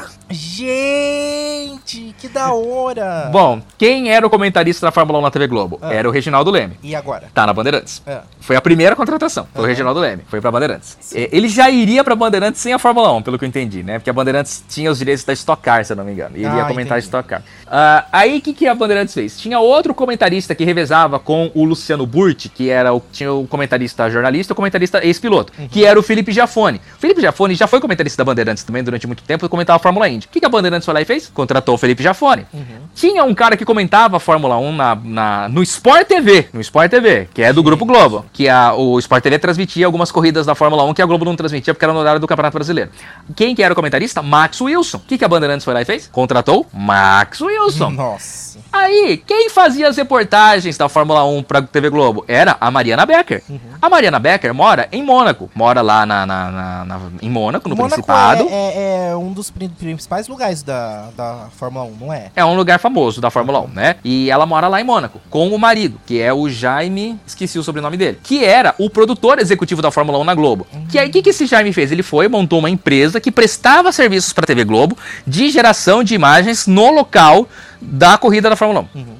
Então encerrou o contrato da Fórmula 1 com a Globo, encerrou o contrato com a empresa dele também. Aí o que, que a Bandeirantes vai lá e faz? Contrata a empresa dele. E que vem de brinde? A Mariana Becker, a repórter da, que era da TV Globo, que faz as reportagens da Fórmula 1. Porque ela Só era fala- da, da, da empresa. é, ela, sei lá, sei lá, era da empresa, mas tipo, era a empresa do marido dela que presta serviço. Então já veio. Tipo, com o câmera, tal, o sinal do link, satélite, essas coisas hoje em dia tudo via internet, mas tudo bem, tal. Então ele tinha todo, ele fornecia todo o equipamento. Então, tipo, quando a Globo ia transmitir a corrida em loco com o narrador lá, era ele quem fazia fazia toda a produção. Ele preparava o caminhão, o satélite, a cabine, bah, bah, bah. Como não vai agora? Então o que, que ele faz? Ele tem o câmera, a repórter e o equipamento que faz a reportagem. Então era ele quem fazia tudo isso. Então já veio isso daí de brinde também. Toda a equipe de produção era a mesma da Globo. Só faltava quem? O narrador. E aí que foi a grande questão, aí que foi a grande dúvida, a grande briga. Um dos nomes que tinha narrado a Fórmula 1 ano passado na Globo foi o Everaldo Marques, que era da ESPN, foi, pra, foi pro Grupo Globo ano passado e narrou algumas corridas de Fórmula 1 na TV Globo. E o povo gostou muito, porque o Everaldo Marques sempre foi um narrador de Fórmula 1, especialista de Fórmula 1. Ele narrava Fórmula 1 pra Jovem Pan também numa época, né? E as pessoas até fizeram meio que um lobby, uma campanha, contrato Everaldo Marques. Só que o Everaldo Marques tinha acabado de chegar na Globo. Ele não ia sair da Globo pra ir pra Bandeirantes agora. O cara chegou no topo agora da carreira dele, indo pra Globo. Ele não vai abrir mão disso agora, né? Sim. Aí o que, que o pessoal falava? Quem narra a Fórmula 1 no Sport TV que o pessoal gosta? Sérgio Maurício. Sérgio Maurício. E aí, o que, que a Bandeirantes fez? Foi lá e contratou quem? Sérgio Maurício. Maurício. É, no capricho! Foi no capricho.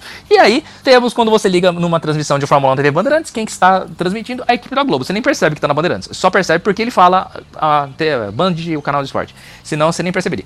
E... A Band, ela tem um Band Esportes também, não tem? Tem também, que passa o treino livre. Os treinos livres da Fórmula 1. Ih, mas eles não têm transmissão da, da Fórmula 1. Eles passam a reprise. Ah, tá, mas Eles ao- passam ao o só do no jogo. canal. Só na, na TV aberta. É sempre assim, tá? Mesmo na época da Globo, o Sport TV não transmitia ao vivo. Ele não tinha o direito. Ele só transmitia ao vivo o dia em que a Globo abria mão da transmissão por causa do que era no mesmo horário do Campeonato Brasileiro, que tem umas corridas nos Estados Unidos que era 4 da tarde. Ah, entendi, entendi. Então, é, e aí, e aí, a Band, ela foi tão cagada porque ela simplesmente teve o melhor campeonato de Fórmula 1 desde 2008. Gente. Simplesmente isso. O melhor da história, talvez.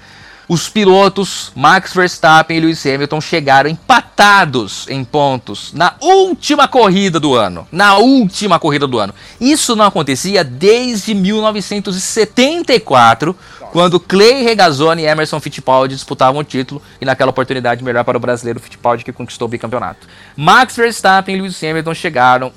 É preciso falar. Grande Prêmio do Brasil de Fórmula 1, na verdade não é mais Grande Prêmio do Brasil, é Grande Prêmio de São Paulo de Fórmula 1. O nome oficial do evento é Grande Prêmio de São Paulo de Fórmula 1. Mudaram por causa a- de questão política? Oh, com certeza, porque na verdade, que que, ah, isso é importante falar. Porque o que, que o Bolsonaro queria fazer? Hum. Ele queria construir um autódromo no meio da floresta de Deodoro, no Parque de Deodoro, no Rio de Janeiro, Parque Militar de Deodoro, construir um autódromo e tirar a Fórmula 1 de São Paulo e levar para o Rio de Janeiro. Chegou-se a assinar um pré-contrato com uma empresa para que saísse realmente, porque o contrato com a Fórmula 1 em São Paulo estava acabando. Quer dizer, tinha terminado já o contrato. Aham. E a intenção era levar esse, esse campeonato, a corrida para o Rio de Janeiro. Ocorre que quando estava chegando em vias de se fechar o calendário, não tinha nem começado a construir o autódromo. Nossa. Então, Você acha que ia dar Não ia certo? conseguir, não ia conseguir. Não, não ia conseguir. Aí o que, que aconteceu? Foram lá, cancelaram e renovaram o contrato com o São Paulo. Então, mas então agora vai se chamar Grande Prêmio de São Paulo de Fórmula 1, ok? Ok, então é Grande Prêmio de São Paulo de Fórmula 1, não é mais Grande Prêmio do Brasil. Ah, dentro, de, dentro desse rolo aí da saída da Fórmula 1 da TV Bandeirantes, pra- da, da Globo pra ir pra Bandeirantes, no meio do caminho, o grupo Rio Motorsport, que era o responsável pela construção do autódromo, foi lá e comprou os direitos de transmissão da Fórmula 1 pro Brasil. Hã? Eles iam É, construir um autódromo. E aí eles com- autódromo do Bolsonaro. Isso. Aí eles foram lá e compraram os direitos de transmissão da Fórmula 1 pra poder tirar a Globo. Porque a Globo negociava ainda na época com a, com a Liberty Media. E aí quem que chegou pra atrapalhar a negociação da Globo foi esse grupo, Rio Motorsport. Hum, e eles iam Que, onde? que são apoiadores do presidente. Aí foram lá, compraram os direitos de transmissão e eles estavam querendo achar um lugar pra repassar isso daí. Só que o que, que aconteceu no meio do caminho disso tudo? Eles compraram também os direitos de transmissão da MotoGP. Tá? Corrida de moto Sim. E repassaram para o grupo Disney. Hum, E estava sendo transmitido pela ESPN e pela Fox. Sim. Na terceira corrida que a ESPN foi transmitir, chegaram lá para transmitir, não tinha sinal de satélite. Hã? É. Aí ligaram lá pra geradora da transmissão, da, da, da- empresa que faz a transmissão, viu, tá sem sinal. Aí eles falaram, lógico, a firma não pagou. A ESPN falou, oi? É, eles não pagaram. Como não pagaram? Não. A ESPN falou, então pera lá, manda o Pix que a gente paga então. Aí pra não ficar ruim, porque já tinha vendido patrocínio, tudo, etc, etc, etc, a ESPN foi lá e teve que bancar. Uma coisa que ela tinha recebido, ced- ced- na verdade, não sei se ela nem tinha pago já pro grupo lá, o negócio. Só que eles não repassaram de volta depois. E aí se Meu criou que, aí descobriu-se que na verdade esses caras, que eram aliados do presidente, foram recebidos no palácio com projeto, financiamento público, não sei o que, etc, etc, etc. Era um bando de golpistas safado. Ah, jura? Ah, que Nossa, surpresa, que né? Ninguém esperava algo do tipo, né? Gente, é por E isso aí que é interessante sempre você for comprar coisa, falar direto com os negociadores, gente. Isso. Aí o que, que aconteceu? Aí o Liberty Media pediu garantias financeiras desta empresa para ah, finalizar o contrato dos direitos de transmissão. Eles não conseguiram apresentar nem um terço das garantias financeiras. Nossa. Logo, o contrato foi cancelado e aí Liberty Media voltou a negociar com a Globo muito rapidamente. Só que aí que a Globo quis também capitalizar em cima, quis baixar muito o preço, não conseguiram, e aí foi parar na Bandeirantes. Enfim, voltando à parte esportiva da- da- do negócio, o Grande Prêmio de São Paulo de Fórmula 1, então, teve lá, então voltou público, né? Foi, era o grande projeto de retomada de público em eventos no estado de São Paulo e tal, tudo. Ah, inclusive tinha que apresentar o passaporte da vacina, tudo e tal. Ah, qual foi o, o grande lance do negócio? O Hamilton, grande fã do Ayrton Senna, ele, pra muitos do Brasil, ele não era muito bem visto porque ele tirou um título do Felipe Massa na última curva no Grande Prêmio do Brasil de 2008, que tinha sido o último grande campeonato de Fórmula 1. Ele vai, corre com o capacete, com as cores do capacete do Ayrton Senna, ganha o público brasileiro, ele vai, todo mundo torcendo por ele, porque aí também tem outra situação interessante, porque o Max Verstappen, que era o grande adversário dele, namora Kelly Piquet, filha do Nelson Piquet, bolsonarista até não querer mais. E aí, o Hamilton vai lá, ganha a corrida, ultrapassa o Max Verstappen, faltando poucas voltas, ganha a corrida. E na comemoração da corrida, ele repete o gesto do Ayrton Senna, pega a bandeira do Brasil e sai com o carro segurando a bandeira do Brasil. E um- uma coisa que ele nunca fez na vida dele. E sai com a bandeira do Brasil e ganha o público brasileiro. O público invade a pista. Vira uma coisa fantástica. Todo mundo torcendo pro Hamilton, pro Hamilton ser campeão, etc, etc, etc. Bom, Que da hora. foi um momento emocionante que a Globo perdeu, né? A. Globo perdeu, que o, Gal- o Reginaldo Leme chora, vira uma festa, uma coisa emocionante, assim, tá? Bom.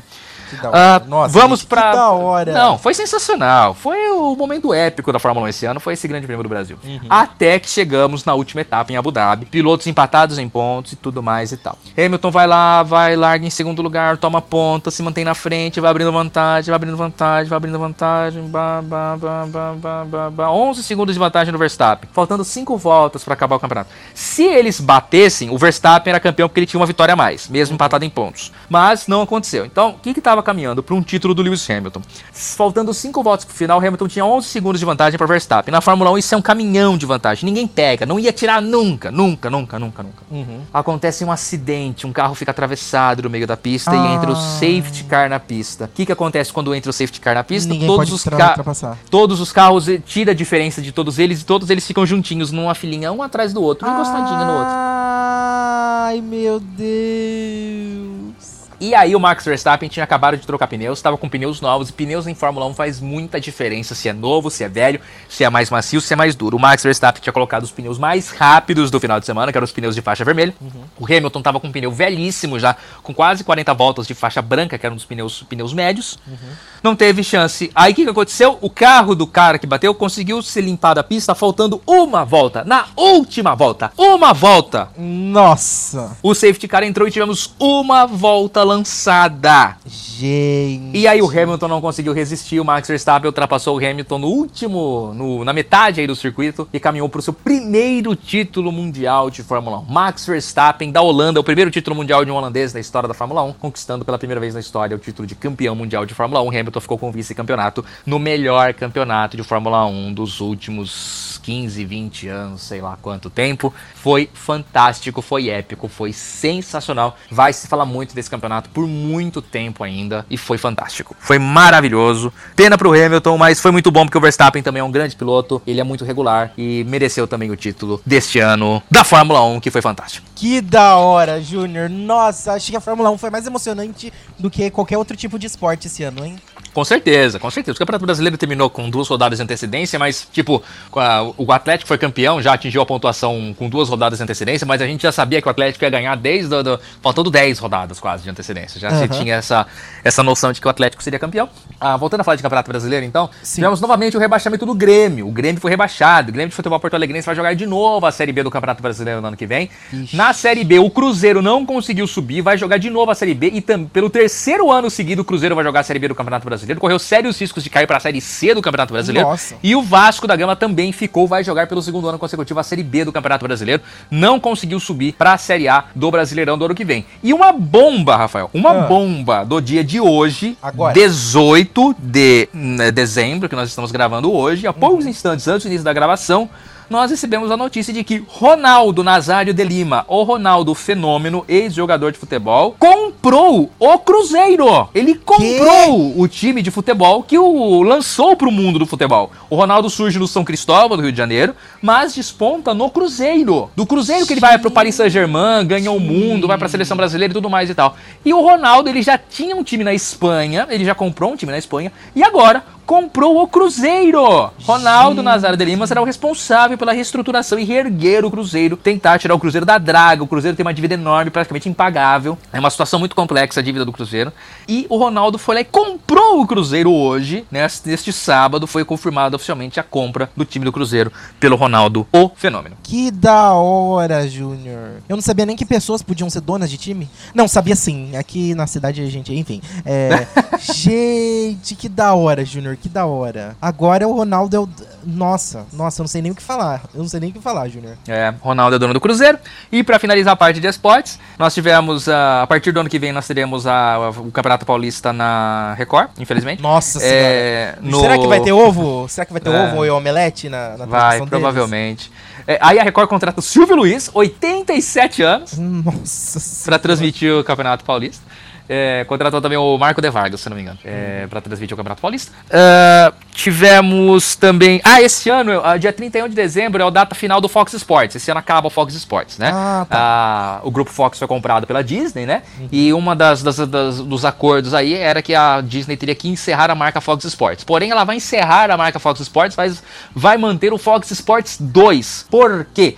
Porque ela tem um contrato de Libertadores da América que no contrato está escrito que tem que ser transmitido no Fox Sports. Mas pode isso? Então, aí é um acordo com o CAD aqui no Brasil para que seja mantido pelo menos um Fox Sports 2 apenas para a transmissão da Libertadores da América. E aí, Tá. tipo, o resto fica sem passar nada ou vão manter o canal só, tipo, com a Não, deve normal? manter alguma coisa, não sei o que, que vai passar. Deve ser passar só reprises, etc.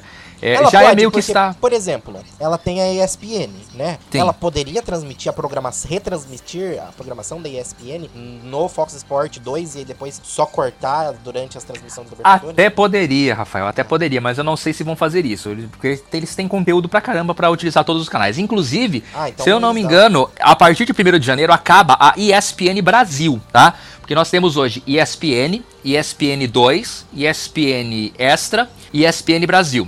Que era o principal canal, era a ESPN Brasil. Deve ser encerrado agora, dia 1 de janeiro, ESPN Brasil. Ela, a ESPN Brasil passará a se chamar ESPN. A ESPN passará a se chamar ESPN 2. A ESPN 2 passará a se chamar ESPN 3. E o Fox Sports para- passará a se chamar ESPN 4. Ah. E aí teremos a ESPN Extra, ou seja, serão seis canais do grupo Disney. É, para quem tem as Então, programações, o, Então o Fox, o meio, Extra é uma parte. o Fox meio que vai continuar, só mudar de nome pra ESPN. Isso, vai virar ESPN 4. se eu Com a programação dele. Na verdade, na verdade, é a programação da ESPN já, né? Porque o Fox É, já porque não... todos os. pro- Não, não tem mais nada. Não tem. não pa- passa a ficar passando reprise de jogo que a ESPN transmite. Ah, entendi. Porque o, quem detém os direitos é Grupo Disney, né? Hoje, né? Grupo. Disney. Porém, ele existe uma cláusula. É, ele coloca em qualquer um dos canais. Só que assim, existe uma cláusula da Libertadores da América, se eu não me engano, que tem que ser em algum Fox Sports Entendi, da vida. entendi. Até que se finde o contrato, que é o último ano do contrato também, né? Aí depois eles tentam um novo contrato. Ah, basicamente é isso de esportes. Muito bem, Edson Júnior. Só pra terminar a parte de esporte, você pode falar um pouquinho sobre a Lei Pelé, que foi sancionada esse ano? Tivemos uma alteração da, da lei do mandante dentro da Lei Pelé, que era a parte do direito de arena. Uhum. Ah, o que diz o direito de arena da Lei Pelé? É que tanto o clube mandante como o clube visitante são, são donos dos direitos de transmissão, direitos de imagem daquele jogo que está sendo disputado. Tá? Ah, o, que, o que altera a alteração proposta pelo presidente da República, e que foi aprovada, foi sancionada e tal, é que a partir de agora o direito de imagem, de transmissão, é do mandante do jogo. Basicamente é assim em todo mundo, tá? O, o- você manda no seu jogo, no jogo que você faz no seu estádio, que você é o mandante do jogo. Você Sim. tem o direito sobre esse jogo, tá?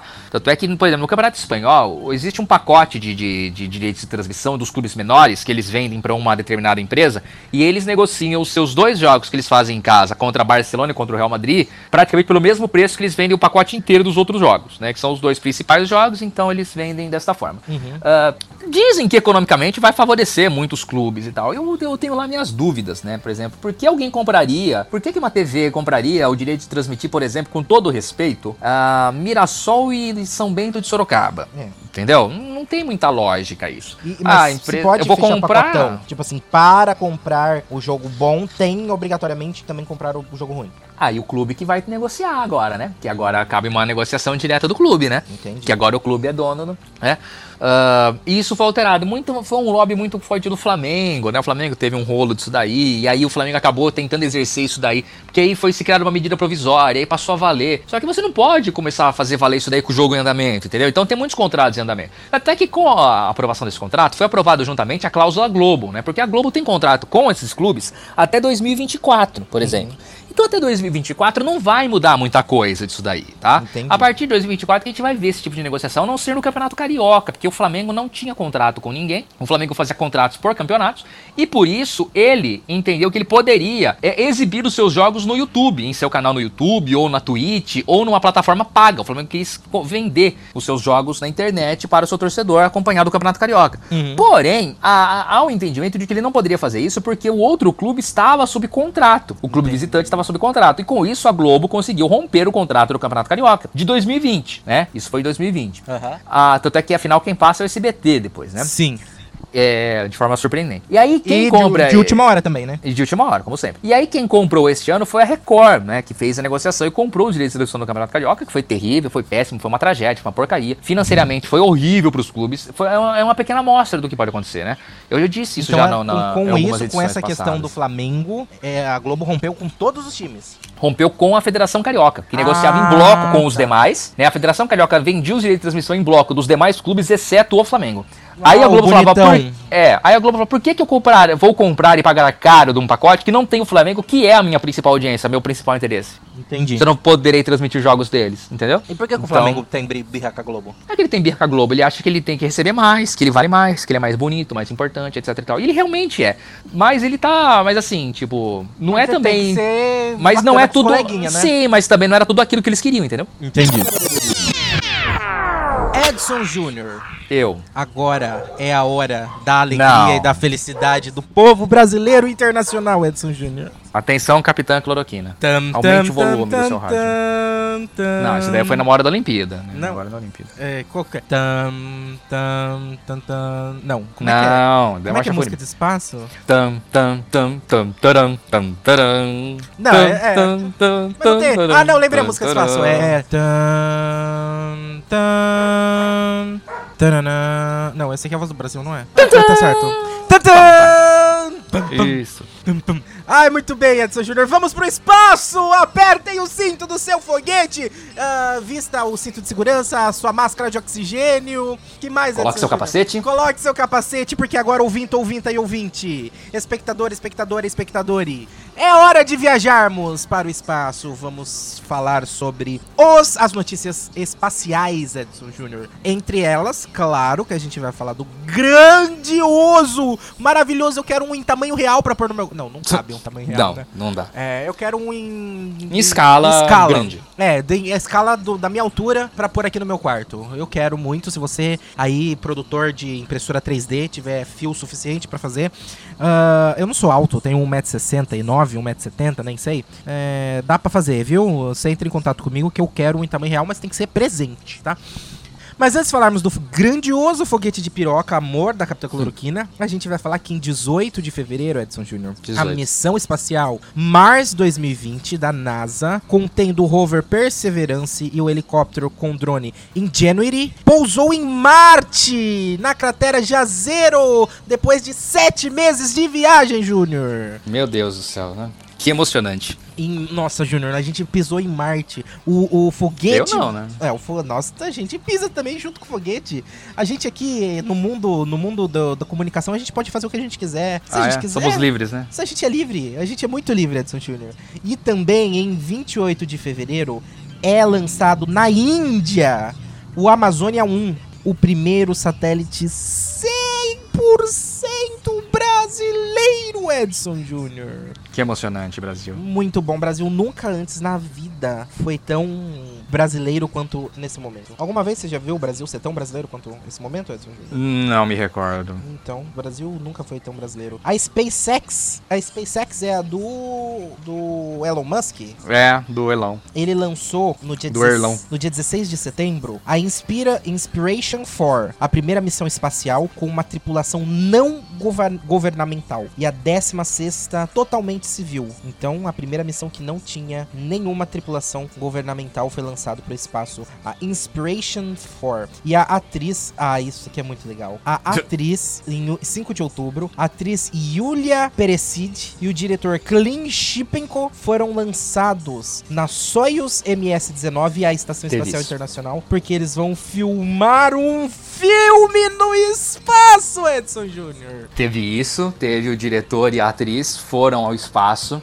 Sensacional isso, hein? Nossa, pra que gravar em, em Hollywood, Hollywood, Hollywood ultrapassou todos os limites agora, né? Né? Aquele, aquele um, aquele um. Mas tipo, é a primeira vez que eles estão fazendo isso? É a primeira vez Sim que estão não? fazendo É a isso. primeira vez? É. Então a Sandra Bullock não foi? Não, não foi. Ah, que absurdo! Não, era tudo montagem. O homem não foi pra lua, é tudo gravação. Aquilo lá é tudo estúdio Hollywood. É a Mas o vez. Matt Damon não tava em Marte? Não, Edson Júnior, é tudo montagem chroma key. É tipo Não o filme acredito. da Marvel, que é só fundo verde. Acha! Sabe o filme da Marvel que não tem nada de real, é tudo é por computação gráfica? Olha. Então, Mas agora a- a- o cinema ultrapassou todos os limites, hein? Que, Não. que ousadia, que ousadia. mas a pergunta que eu faço é somente, eu tenho duas perguntas. Duas, duas, duas, duas perguntas. Faça, A faça. primeira é, qual é a necessidade? Olha, Rafael, nós estamos vivendo num momento em que nós temos gravações em 8K. Então, se você não estiver lá de verdade, o pessoal vai perceber. É, é verdade. Mentira. Mas assim, sei lá, acho que pra fazer graça, pra aparecer, pra ganhar buzz, né, Pra dar Marketing. Uhum. né, marketing, publicidade, né, para o filme. Até porque o pessoal tá falando, eu quero ver quanto tempo, qual vai ser o tamanho, Hum, quantos segundos vai ficar no ar essa cena. é verdade. É verdade, porque tem isso, porque não foi o Eles filme foram pra rodado lá, eles foram pra lá, pra, olha, eu chuto uns dois minutos. E chutando alto ainda, hein? Então, eu não é que eu não sei nada sobre o filme. Eu não, eu não sei nada, nada mesmo sobre o filme. Não sei qual vai ser a duração dele, não sei se é longa, se é curta-metragem, não sei se é filme de grande orçamento, pouco orçamento. Às vezes, Edson Júnior, eles não tinham orçamento pra fazer chroma key, porque sabe que chroma key é caro, né? É, é, É, aí resolve mandar o cara pro espaço. entendeu? Fala com, com- eles, não tinham o computador pra renderizar o chroma key dele. Exatamente, tá tão caro comprar um iPhone tá custando quase o preço de um Fusca hoje, Júnior. É. Então- Não, para com isso. Um Fusca não custa tudo isso. já, tá já dá pra comprar o Fusca e ainda ganhar troco. Ai, troca o meu Fusca por um iPhone. Pro iPhone, não. Você tem, dá, dá pra comprar um Celta com esse valor aqui. Né? Mas. É, Mas enfim, imagina né? computadores, então. Se o celular tem É. esse preço, imagina os computadores. Mas, Edson Júnior, eles foram pro espaço. E aí, a outra pergunta que eu tenho é em resposta à minha primeira pergunta. É uma pergunta Ah, é? em resposta. Que a Em segunda resposta. pergunta é: Mas por que não? É, tá certo. Né? Por que não? Por, quê? Por que não? Se Já pode, que teve essa chance aí, né? já você iria pro espaço? Se pudesse, se, se a NASA vir e falar assim: vocês querem gravar um. um, um, um- que que- Podcast no um espaço. podcast no espaço? Você falaria não? Eu falaria. Eu não! Rafael, você tá subindo num negócio que é uma bomba. Aham. A chance de dar ruim é muito maior de dar bom. Eu nunca entro num troço desse. Primeiro porque eu me cagaria todo na decolagem. Depois eu me cagaria novamente pra voltar pra Terra. Então, é, e fora que lá, eu me cagaria todo porque lá não tem gravidade. A, a comida fica voando no seu estômago. Pra cagar, você tem que colocar um tubo no seu toba pra cagar, entendeu? Então, é, Olha, provavelmente ficaria. gente com- que tá precisando de ajuda pra cagar. É, não, mas aí é colocaram o tubo no outro lugar. Outro. Você viu que ele foi de novo pro focinho médico? Talvez até que esse negócio vai pro ar, ele já foi, hein? Ah, será? Ah, meu Deus do céu. Ai, Ai, presidente. Mas olha só. Mas então, não, Mas eu não, mas aceitaria o convite. Fazendo uma correção, você falou que a- a- na verdade é 60% bom, viu? O quê? Você falou que a, a quantidade de dar, de dar ruim, porcentagem Tá. de dar ruim. Não, é 60% bom Tá. e 40% bar. Bah, Que é bomba. bomba. É. É. O, mas assim, Ah, depois a gente vai falar sobre isso daí, obviamente, mas nós tivemos a outra missão lá do, do, do, do querido do Elon Musk, Hum. é, que foi, inclusive, virou série da Netflix, né? Virou documentário na Netflix. Ah, acho que não tô ele mandou civis, eh, foram civis que foram pro espaço, Hum. é, que era o pessoal do hospital lá, do, do, do hospital lá dos Estados Unidos que atende crianças contra o câncer, que foi uma missão assim, tipo, ó, o cara falou, ó, eu vou comprar aí, quem quiser ir, paga, mas paga pro hospital que eu já paguei a viagem. Um cara lá do, do hospital lá falou, quem quiser ir pro espaço, paga que eu vou pagar a viagem. Aí mandaram uma médica do hospital, mandaram um cara que foi sorteado lá do programa lá e tal, lá, que, que fez, que o pessoal aí foi um monte de gente que fez doações, né, menores, né, obviamente. E foi uma menina que tinha se curado de câncer e tinha tratado o câncer lá. E foram pro espaço. Que da hora. Só que assim, o cara que foi sorteado, É. ele não foi, porque ele falou, eu? Mas nunca, vai o meu amigo aqui. Aí ele desistiu e deu pro amigo dele. Tipo, muito amigo, a pessoa se explode essa jossa. Mas enfim, é, foram pro espaço, virou uma série da Netflix, porque eles ficaram lá vagando três dias no espaço. Só que aí tiveram que fazer treinamento, né, com esse pessoal. Aí um era piloto, né? Um, porque assim, tudo bem que ela é autônoma, né? É uma nave autônoma, a do, do Elon Musk. Sim. Mas precisa ter um piloto pra um caso de emergência. Aí beleza, aí foi um piloto lá e tal, legal, bacana, beleza. Só que aí eles têm que ter um copiloto, que se dá ruim no piloto. É. Aí uma das médicas do hospital era piloto de avião, mas de aviãozinho, avião, Ah. avião, piloto, piloto, teco-teco, tá? Aham. Aí fizeram uns treinamentos com ela no jato, pra ela aprender e tal, tudo. Então ela foi treinada, ela teve que passar por um período de treinamento também, pra caso desse ruim, ela estaria apta a pilotar. Mas nada disso vale a pena. Porque o foguete não tinha o formato correto. Não, ele é um foguete foguete, foguete normal. Ah, teve o cara da Virgin lá também, lá, o, o- o Richard Branson também, Aham. né? Só que ele é um avião, é um avião, não vira nada aquilo lá, entendeu? A Virgin, inclusive, que uns anos atrás, vários anos atrás, de rezava a lenda que queria levar Lady Gaga pro espaço pra fazer um show. Putz, grilo. É, ela tem uma gravadora, né? Ah, e aí, tipo, é um avião do cara. Ele decola de um avião, o avião fica preso num avião, que decola de um avião, aí o avião solta o avião, que aí o avião vai, passa o avião e vai pro espaço. Quer dizer, não vai pro espaço. Ele não chega aí pro espaço. Ele chega no limite do espaço, né? Porque não dá pra você furar o espaço, chegar no espaço daquele jeito, furar a atmosfera e chegar no espaço desse jeito com um avião que é um avião. Entendi. Mas que não é um avião. Mas é um avião. Você fica um pouquinho em microgravidade, assim. Você flutua um pouquinho, assim, tá é meio doido, só. Mas Faz esse um- daí. Faz um flup. É, esse do, do, do, do cara aí, do, do Richard Branson é bem inútil. O do, o do, do, Jefferson. do nosso querido Jefferson é tão inútil quanto. Mas ele, pelo menos, ele tem um formato interessante. É o lindo foguete de piroca, Edson Júnior. Gente, é um pirocão aquele É um piroca, é uma piroca enorme é, aquilo. é, é, é ridículo. Gente, Pensa numa piroca. Ele não é, ele não é nada aerodinâmico. Eu Não. não sei como que passou no- nos projetos esse negócio. Mas porque Gente, a todo ideia era chamar foguete, atenção. todo foguete é fino na ponta. Não, ele é cabeçudo. É porque ficou só a cabecinha no espaço. Gente, todo mundo quando faz um foguete, todo mundo quando vai desenhar um foguete, faz um foguete com a, ponta, com a, a parte de cima dele, a ponta fina. Vai afinando. Não, ele fez um negócio cabeçudo. Ele fez o contrário. Ai, gente. Ai, esse foguete foi ao ar no dia 20 de julho. E Com o ele Jefferson. Com o Jefferson, o dono, o dono, o pai da Alexa. E ele foi, o foguete. Não, a Alessia é aquela cantora de fã. É verdade. A missão, aliás, você ficou sabendo que a Alex, a Alexa gravou música com a Anitta, né? É. A mãe, nos bastidores, eles estavam gravando o clipe, a mãe da Alexa e o pai da Anitta começaram a ficar de papinho. Ih, Reza a lenda aí que a, o pai Nito? o pai Nito, exatamente. O pai Nito e a, e a Mecha, a mãe Lecha, mexe. entendeu? Ficaram assim e ia virar um, um- um- Como é que é? Mistura de Mecha com pai Nito. Ia virar um Megazord do funk. Ia virar o Megazord do funk. E ainda bem que não aconteceu. Ou não, nunca saberemos. Mas enfim, Ou, voltando pro espaço. Jefferson Que é Beijos, ele ficou. ele- A missão chamava Pra quem não New sabe, Shepard. gente, Jefferson Beijos é Jeff Bezos. Tá? Ah, exatamente. O dono da Amazon, criador da, da- da- dono da porra Não é toda. mais dono, né? Ele vendeu, não vendeu? Não, acho Ele que ainda é dono? Lógico. Não sei, eu sei que ele é o criador, não sei se ele ainda é dono, mas enfim. Não, ele... É, aí ele foi pro espaço com 10 Isso tudo minutos. faz parte de uma conspiração comunista do Jeff, do, do Soros lá, e, e- e, enfim, e o Papa, e a China. E, É por isso que a próxima pessoa a ir pro espaço é a Tabata Amaral. Ah, Também, mas é, é, foram, a missão é a Com New o Zé Shepard. de Abreu pra fazer as pazes. Exatamente. Foi na New New Shepard. Shepard, vai. 10 minutos. É a primeira, primeiro da história do 10 primeiro minutos, é voo bem- não pilotado ao espaço com uma equipe totalmente civil, Edson Júnior. Isso, é um voo não pilotado, porém foi um voo pirocado. É, que foi ao espaço com o Jeff. Ele levou, se eu não me engano, a mulher, a pessoa mais velha a ir ao espaço, não foi? Algo do tipo. Aham, foi. E o mais jovem também, né? Tinha um Sim. rapazinho lá, um menininho lá. E, enfim. Ah, meu, é assim, tá, é... É um, é um início, né, do, do projeto, né? Quer dizer, o início não, né? Já é um, é um ponto positivo do projeto. Mas assim, como eu disse, é inútil, né? Você tá queimando muito combustível E dinheiro. e, e muito dinheiro, principalmente dinheiro, pra você subir. É aquela coisa assim, é o foguete, ele sobe. Assim, ó. Aí chega uma hora que acaba o combustível dele, assim, aí o que, que ele faz? Ele desce. E vai assim.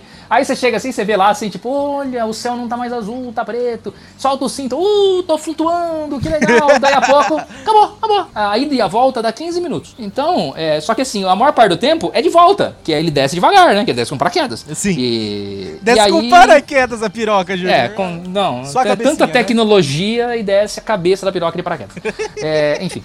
Assim, então, o que a gente pode dizer? Hoje hoje, o, Se o Elon desceu, Musk. Se foi, se foi uma, uma- um paraquedas na cabeça da piroca, podemos dizer que foi um preservativo? Foi, é, praticamente isso. Camisinha. É, uma camisinha. E aí ele toma um Viagra e decola, aí depois ele, ele pousa. Mas enfim, assim, o que a gente pode dizer da evolução Ó, da ele dura tecnologia, 10 minutos? Júnior. 10 minutos. É, é, Ah, que Ah. da evolução da tecnologia. que o Elon Musk está anos-luz à frente desse pessoal. Claro que não. Por que não? Por que o foguete dele tem formato de piroca? Ah, mas tudo bem, mas o dele vai pro espaço, pô. O Não dos outros não importa. vai. Isso não, importa. É fácil fazer um foguete pontudo Ah, e pro não espaço. Quero é, ver fazer um não foguete é. pirocudo. Eu acho que até por isso que o dele não chega no espaço, né? Porque como é que vai Exatamente. subir aquela cabeçona lá até. Não dá. É mais Ai, pesado a cabeça Deus do que a do céu. Ah, assim, agora, né, te- recentemente a gente teve mais uma missão, né, mais uns turistas que foram lá, deram uma olhadinha e voltaram e tal. Agora a gente torce para que isso possa ser um pouco mais acessível para as outras pessoas, né? Porque para a gente se tornar mais acessível, outras pessoas vão poder ir ver o espaço, ver que a Terra é redonda, comprovar, principalmente essa parte que a Terra é, é redonda. E a partir do momento que se tornar um pouco mais barato, eu vou lançar uma campanha, uma vaquinha virtual, para pagar para a doutora, para a capitã cloroquina aí. Ela é terraplanista? Se tá no governo, como não? Como não vai ser? Tem como não ser, Edson Júnior? Ah, difícil, né? Muito bem, Edson Júnior. Ah, só pra terminar esse assunto. Termine. ah, miniaturas do foguete estão sendo vendidas por 69 Em sex dólares. shops. O valor é bem sugestivo também. Ai, Deus, deu soluço. Ui. 69 dólares, Edson Júnior. Mas é Natal, Edson Júnior! E eu, infelizmente, não comprei pra você. Ah, que bom, do obrigado, Porque viu? eu te comprei Fico uma feliz. coisa muito mais útil de presente de Natal. Ui! Meu Deus. Quase tivemos uma... um falecimento ao vivo. Ai, eu devo me preocupar com porque eu tô com soluço só depois de 27 dias, Edson Só depois de 27 dias do Osmar Terra Plana falar que tá tudo bem. Ó, eu tô indo cagar normal, eu só queria deixar claro isso, tá? Dá, Ai. não precisa desses detalhes. Ah, Edson Júnior, eu, infelizmente... Tchau. Vambora. Acabou o programa. ainda, ainda não chegou, Edson Júnior. Ainda não chegou, mas vai chegar já meu presente pra você nos próximos dias. Comprei. Não é a miniatura da New Shepard. Que pena. É uma coisa muito, muito mais útil. Tchau. É uma caneca Stanley, Edson Júnior. Comprei Ah, não! É que Stanley é meus ovos?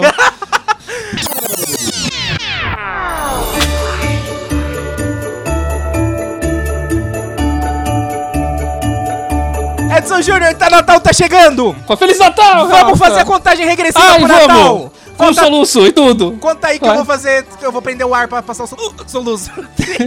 Toma água. 15, Nossa. 14, 13, 13, 12, 11, É, o Ciro tá dando 10, 10, 9, 9, 8, 8. 7, 5, 4, 3. É Natal! É Natal! Ai, meu Deus do céu. Que Natal, que péssimo momento pra se comemorar o Natal. Gente, se você fez isso em tempo real do Natal, é porque sua vida tá muito ruim, gente. Por favor. Edson Júnior. Pra Oi. comemorar o Natal, a gente tem uma música muito especial, viu? Ah, é? Ela, quem é a voz oficial do Natal? Ah, Quem é a voz oficial do Natal? Simone, Simone. exatamente. E Simária? Não, só Simone. Mas como a gente não tem verba pra pagar o cachê dela, Tá. a gente contratou o coral de vozes do Página Laranja. E, Meu a- Deus e teremos céu. agora uma música especial. Prestem atenção nessa letra maravilhosa, feita especialmente pra gente. E Feliz Ah, Natal pra do céu. todo mundo. Feliz Natal, gente! Escutem essa Tchau! música maravilhosa, que essa música é especial pra Olha, tá parecendo aqueles podcast grande, famoso, que termina com música. É. Então a gente se despede e termina com a música. Tchau!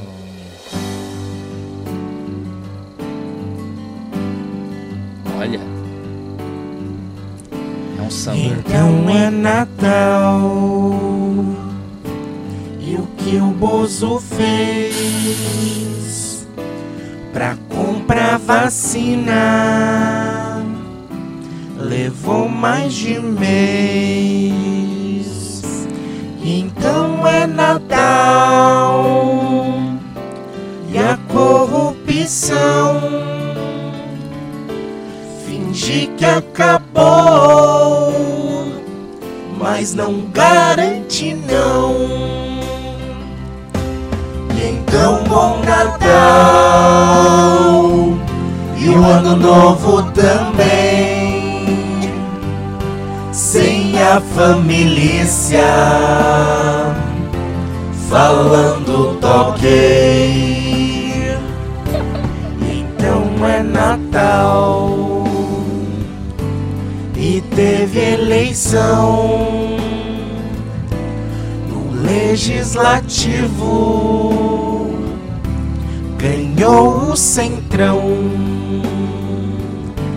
E então bom Natal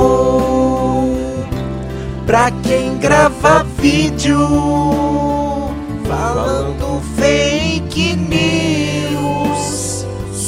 sobre o estado de sítio.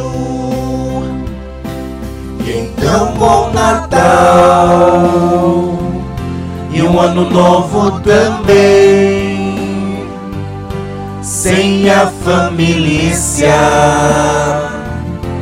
falando toquei. Então é Natal lá em cima. Quem tem offshore todo dia se anima. E então é Natal. E se eu ligo a TV, tem Faustão na Band, jogo no SBT. Então, bom Natal, vou comer pipoca, mas só pra rimar com foguete de piroca. Não reclama, só quem pra lá pastar.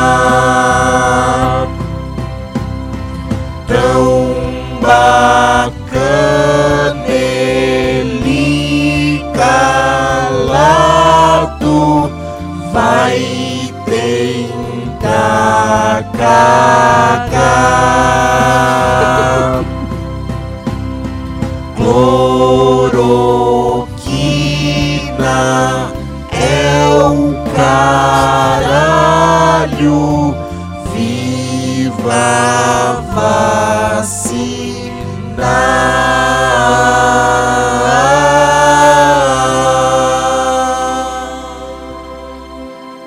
Ai, tô Essa porra vai viralizar! Essa porra vai viralizar!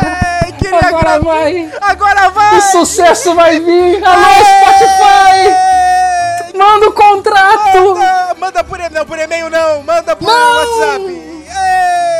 Queria agradecer ao coral de vozes do Página Laranja, Edson Júnior. Ah, obrigado, coral de vozes! Até Parabéns. semana que vem, semana que vem é ano novo. Você vai ouvir É Rei. Leão! Você É Rei Leão! É Rei Leão, é Rei Leão. Você ouviu a gente no Natal, vai ouvir a gente de novo. Aê, Feliz Natal.